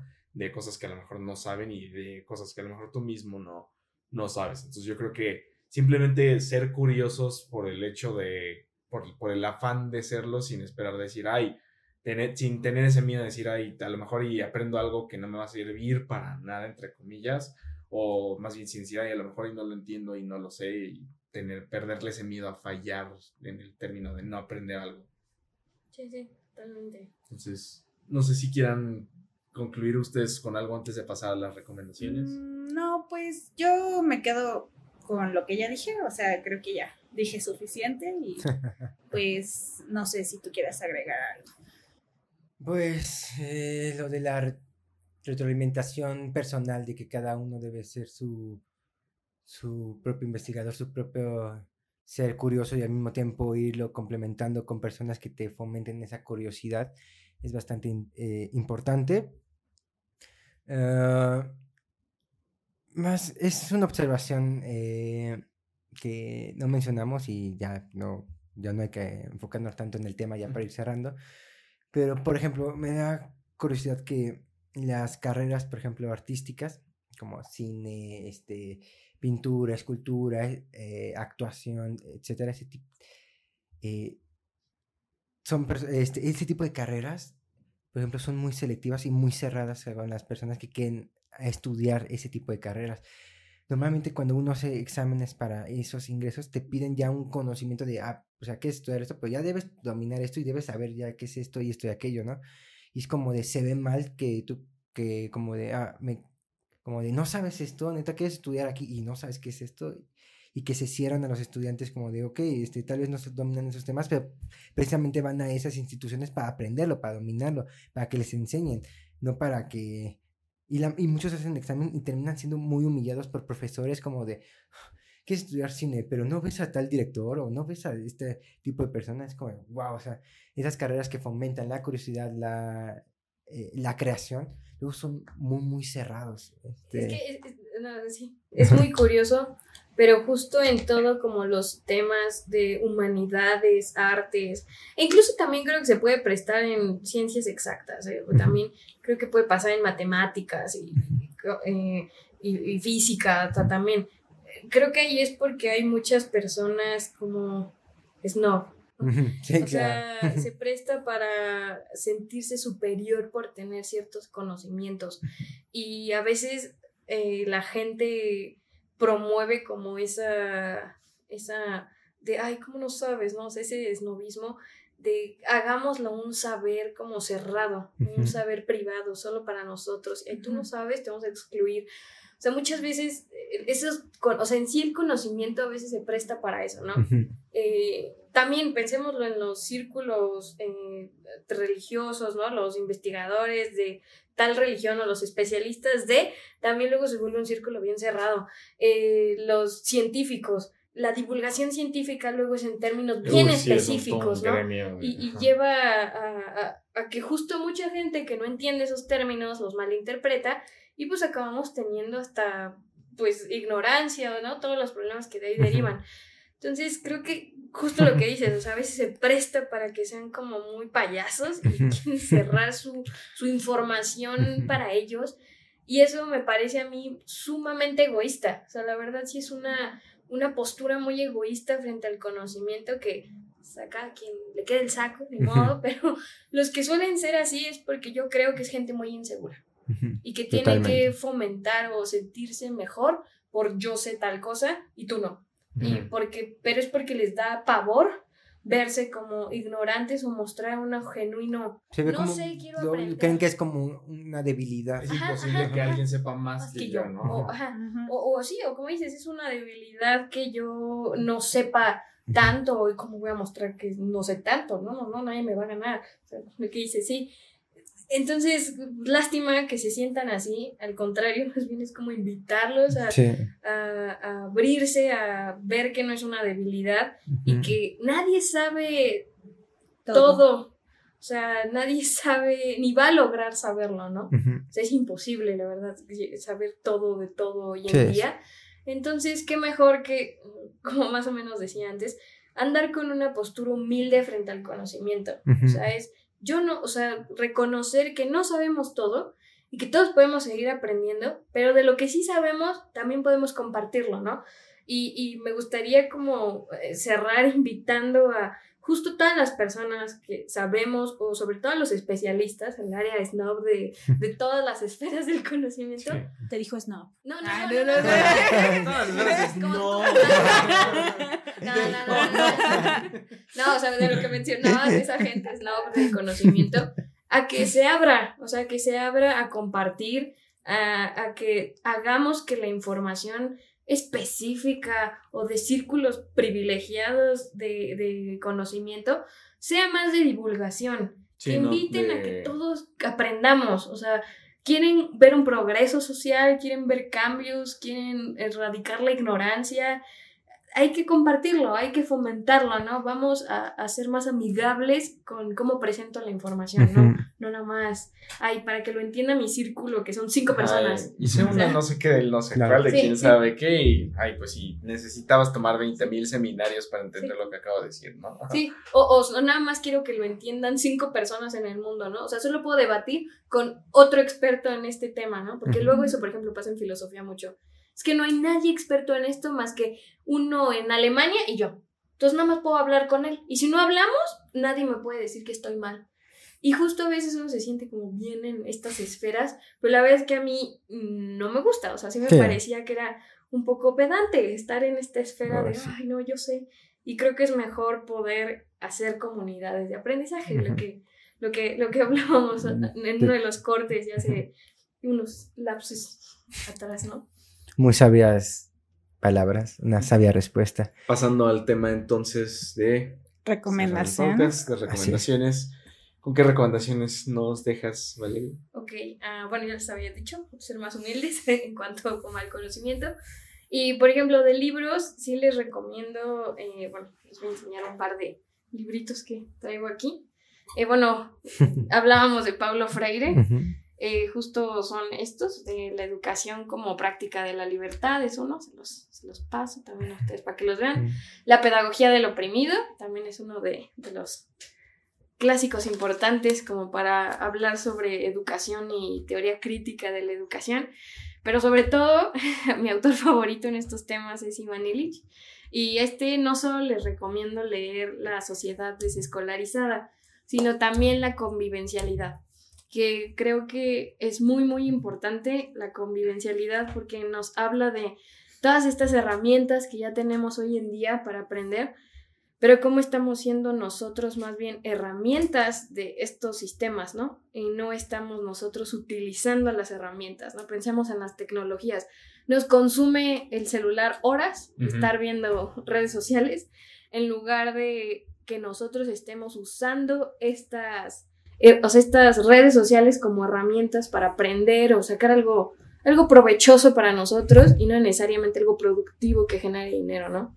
O sea, es justo aprender a utilizar esto y también hace como críticas al consumismo, que más bien debemos de...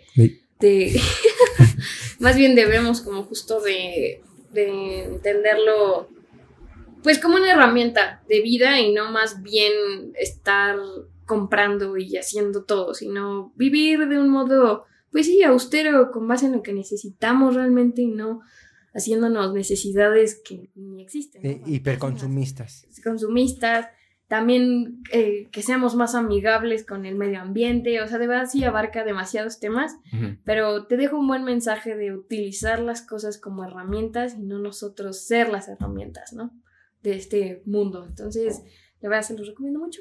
a Iván Illich. Iván Illich. Creo que, ajá, justo las obras de Iván Illich. Sí, obras reunidas ahí en ese libro está todo, pero justo como era un autor tan, tan anarquista y, radical, dirían algunos, todo lo encuentran en PDF gratis. Mm, todo está en, todas sus obras están en PDF gratis, las googlean.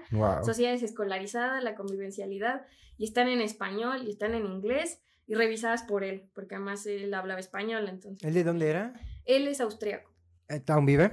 No, murió en el 2002, ah, pero sí le tocó justo este cambio ya, tecnologías, eh, cambio de sistema de gobiernos, él vivió Vio la globalización. Vio la globalización, La decisión mexicana además, además le tocó el Y2K mexicano. Sí, y justo tenía lugares donde debatía con gente, pues sí, muy, muy importante, hablaba estos temas de educación y, por ejemplo, Pablo Freire, o sea, todos ellos. Entonces, la verdad es un autor que a mí me encanta, es muy importante.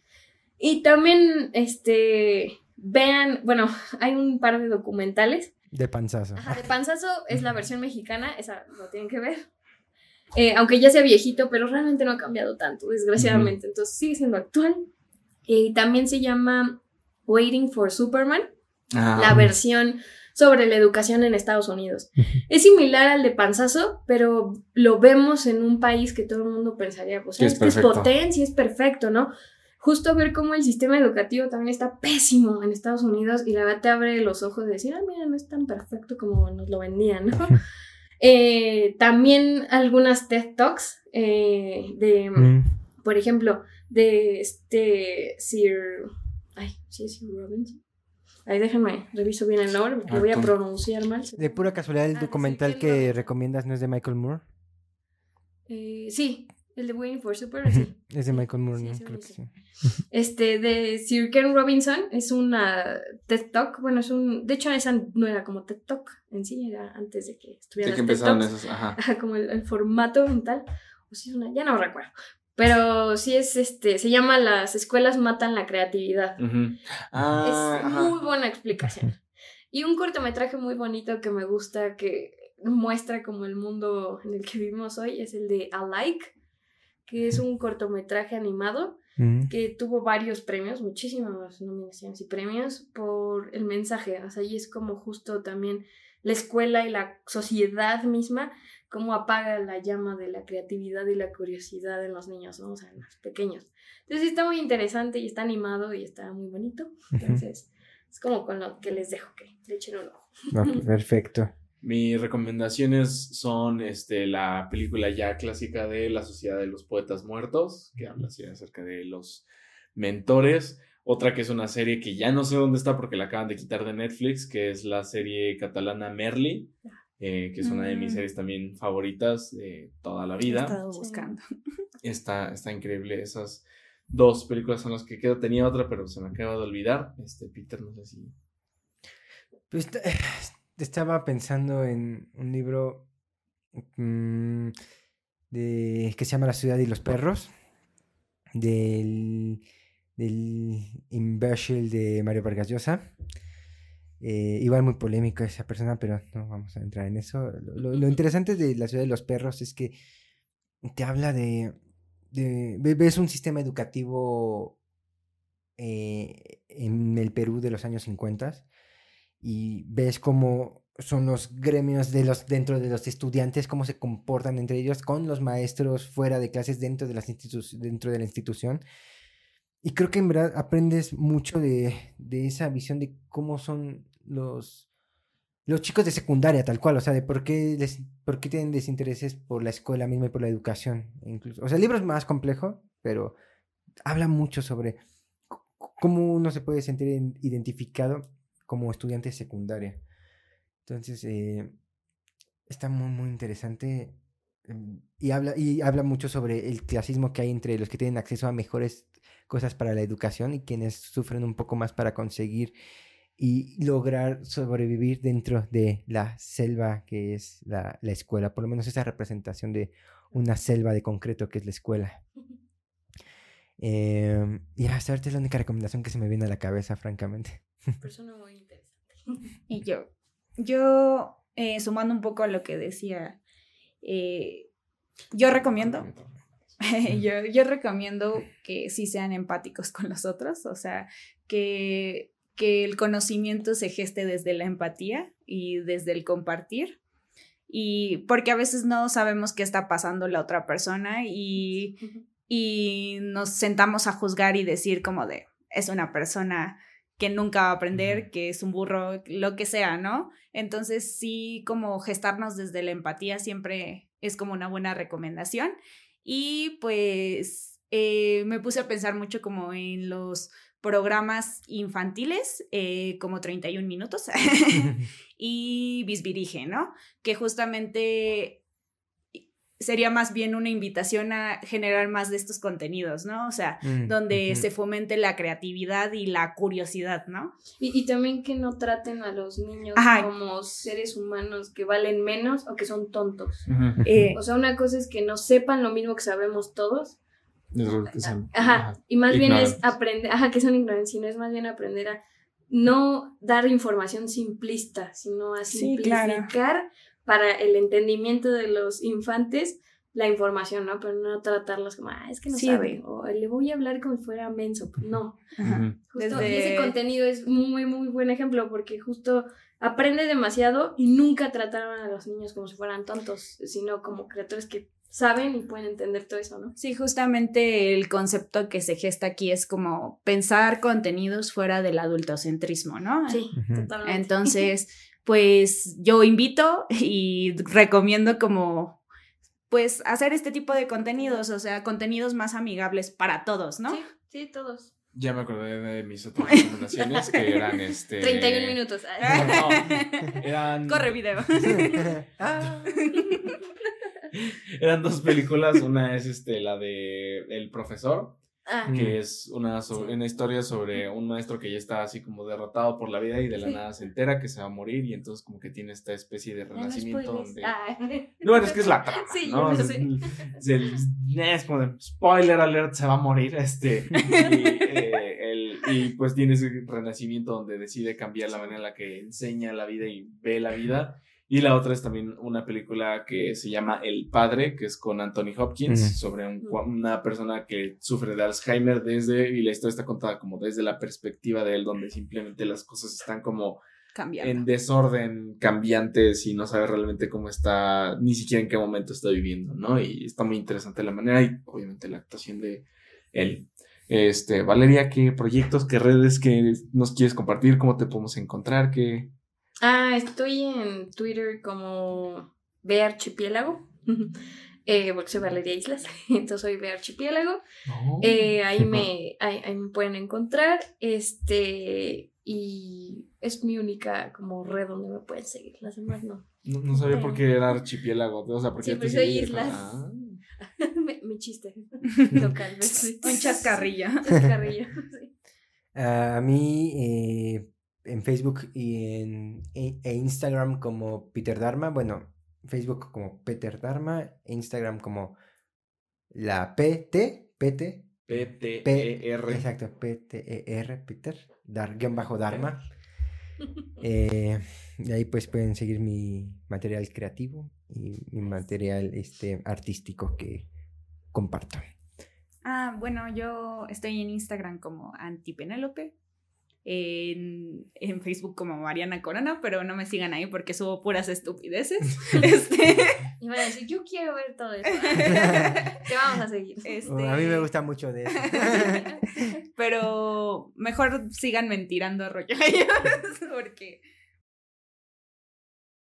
A mí me pueden encontrar en Twitter y en Letterboxd, que son las únicas dos redes que uso como arroba aldiribe. En las demás no me busquen. Este, y el podcast obviamente lo pueden encontrar en Twitter como arroba tirando guion bajo rollo, en Instagram y en TikTok como arroba tirando rollo podcast. Y en Facebook, YouTube, Spotify, Apple Podcast, Google Podcast o cualquier plataforma en la que les guste escuchar sabiduría popular como arroba tirando rollo podcast. Este, hemos concluido por el día de hoy. El patito ha dicho que hemos terminado y pues bueno. El patito manda. Hasta la próxima.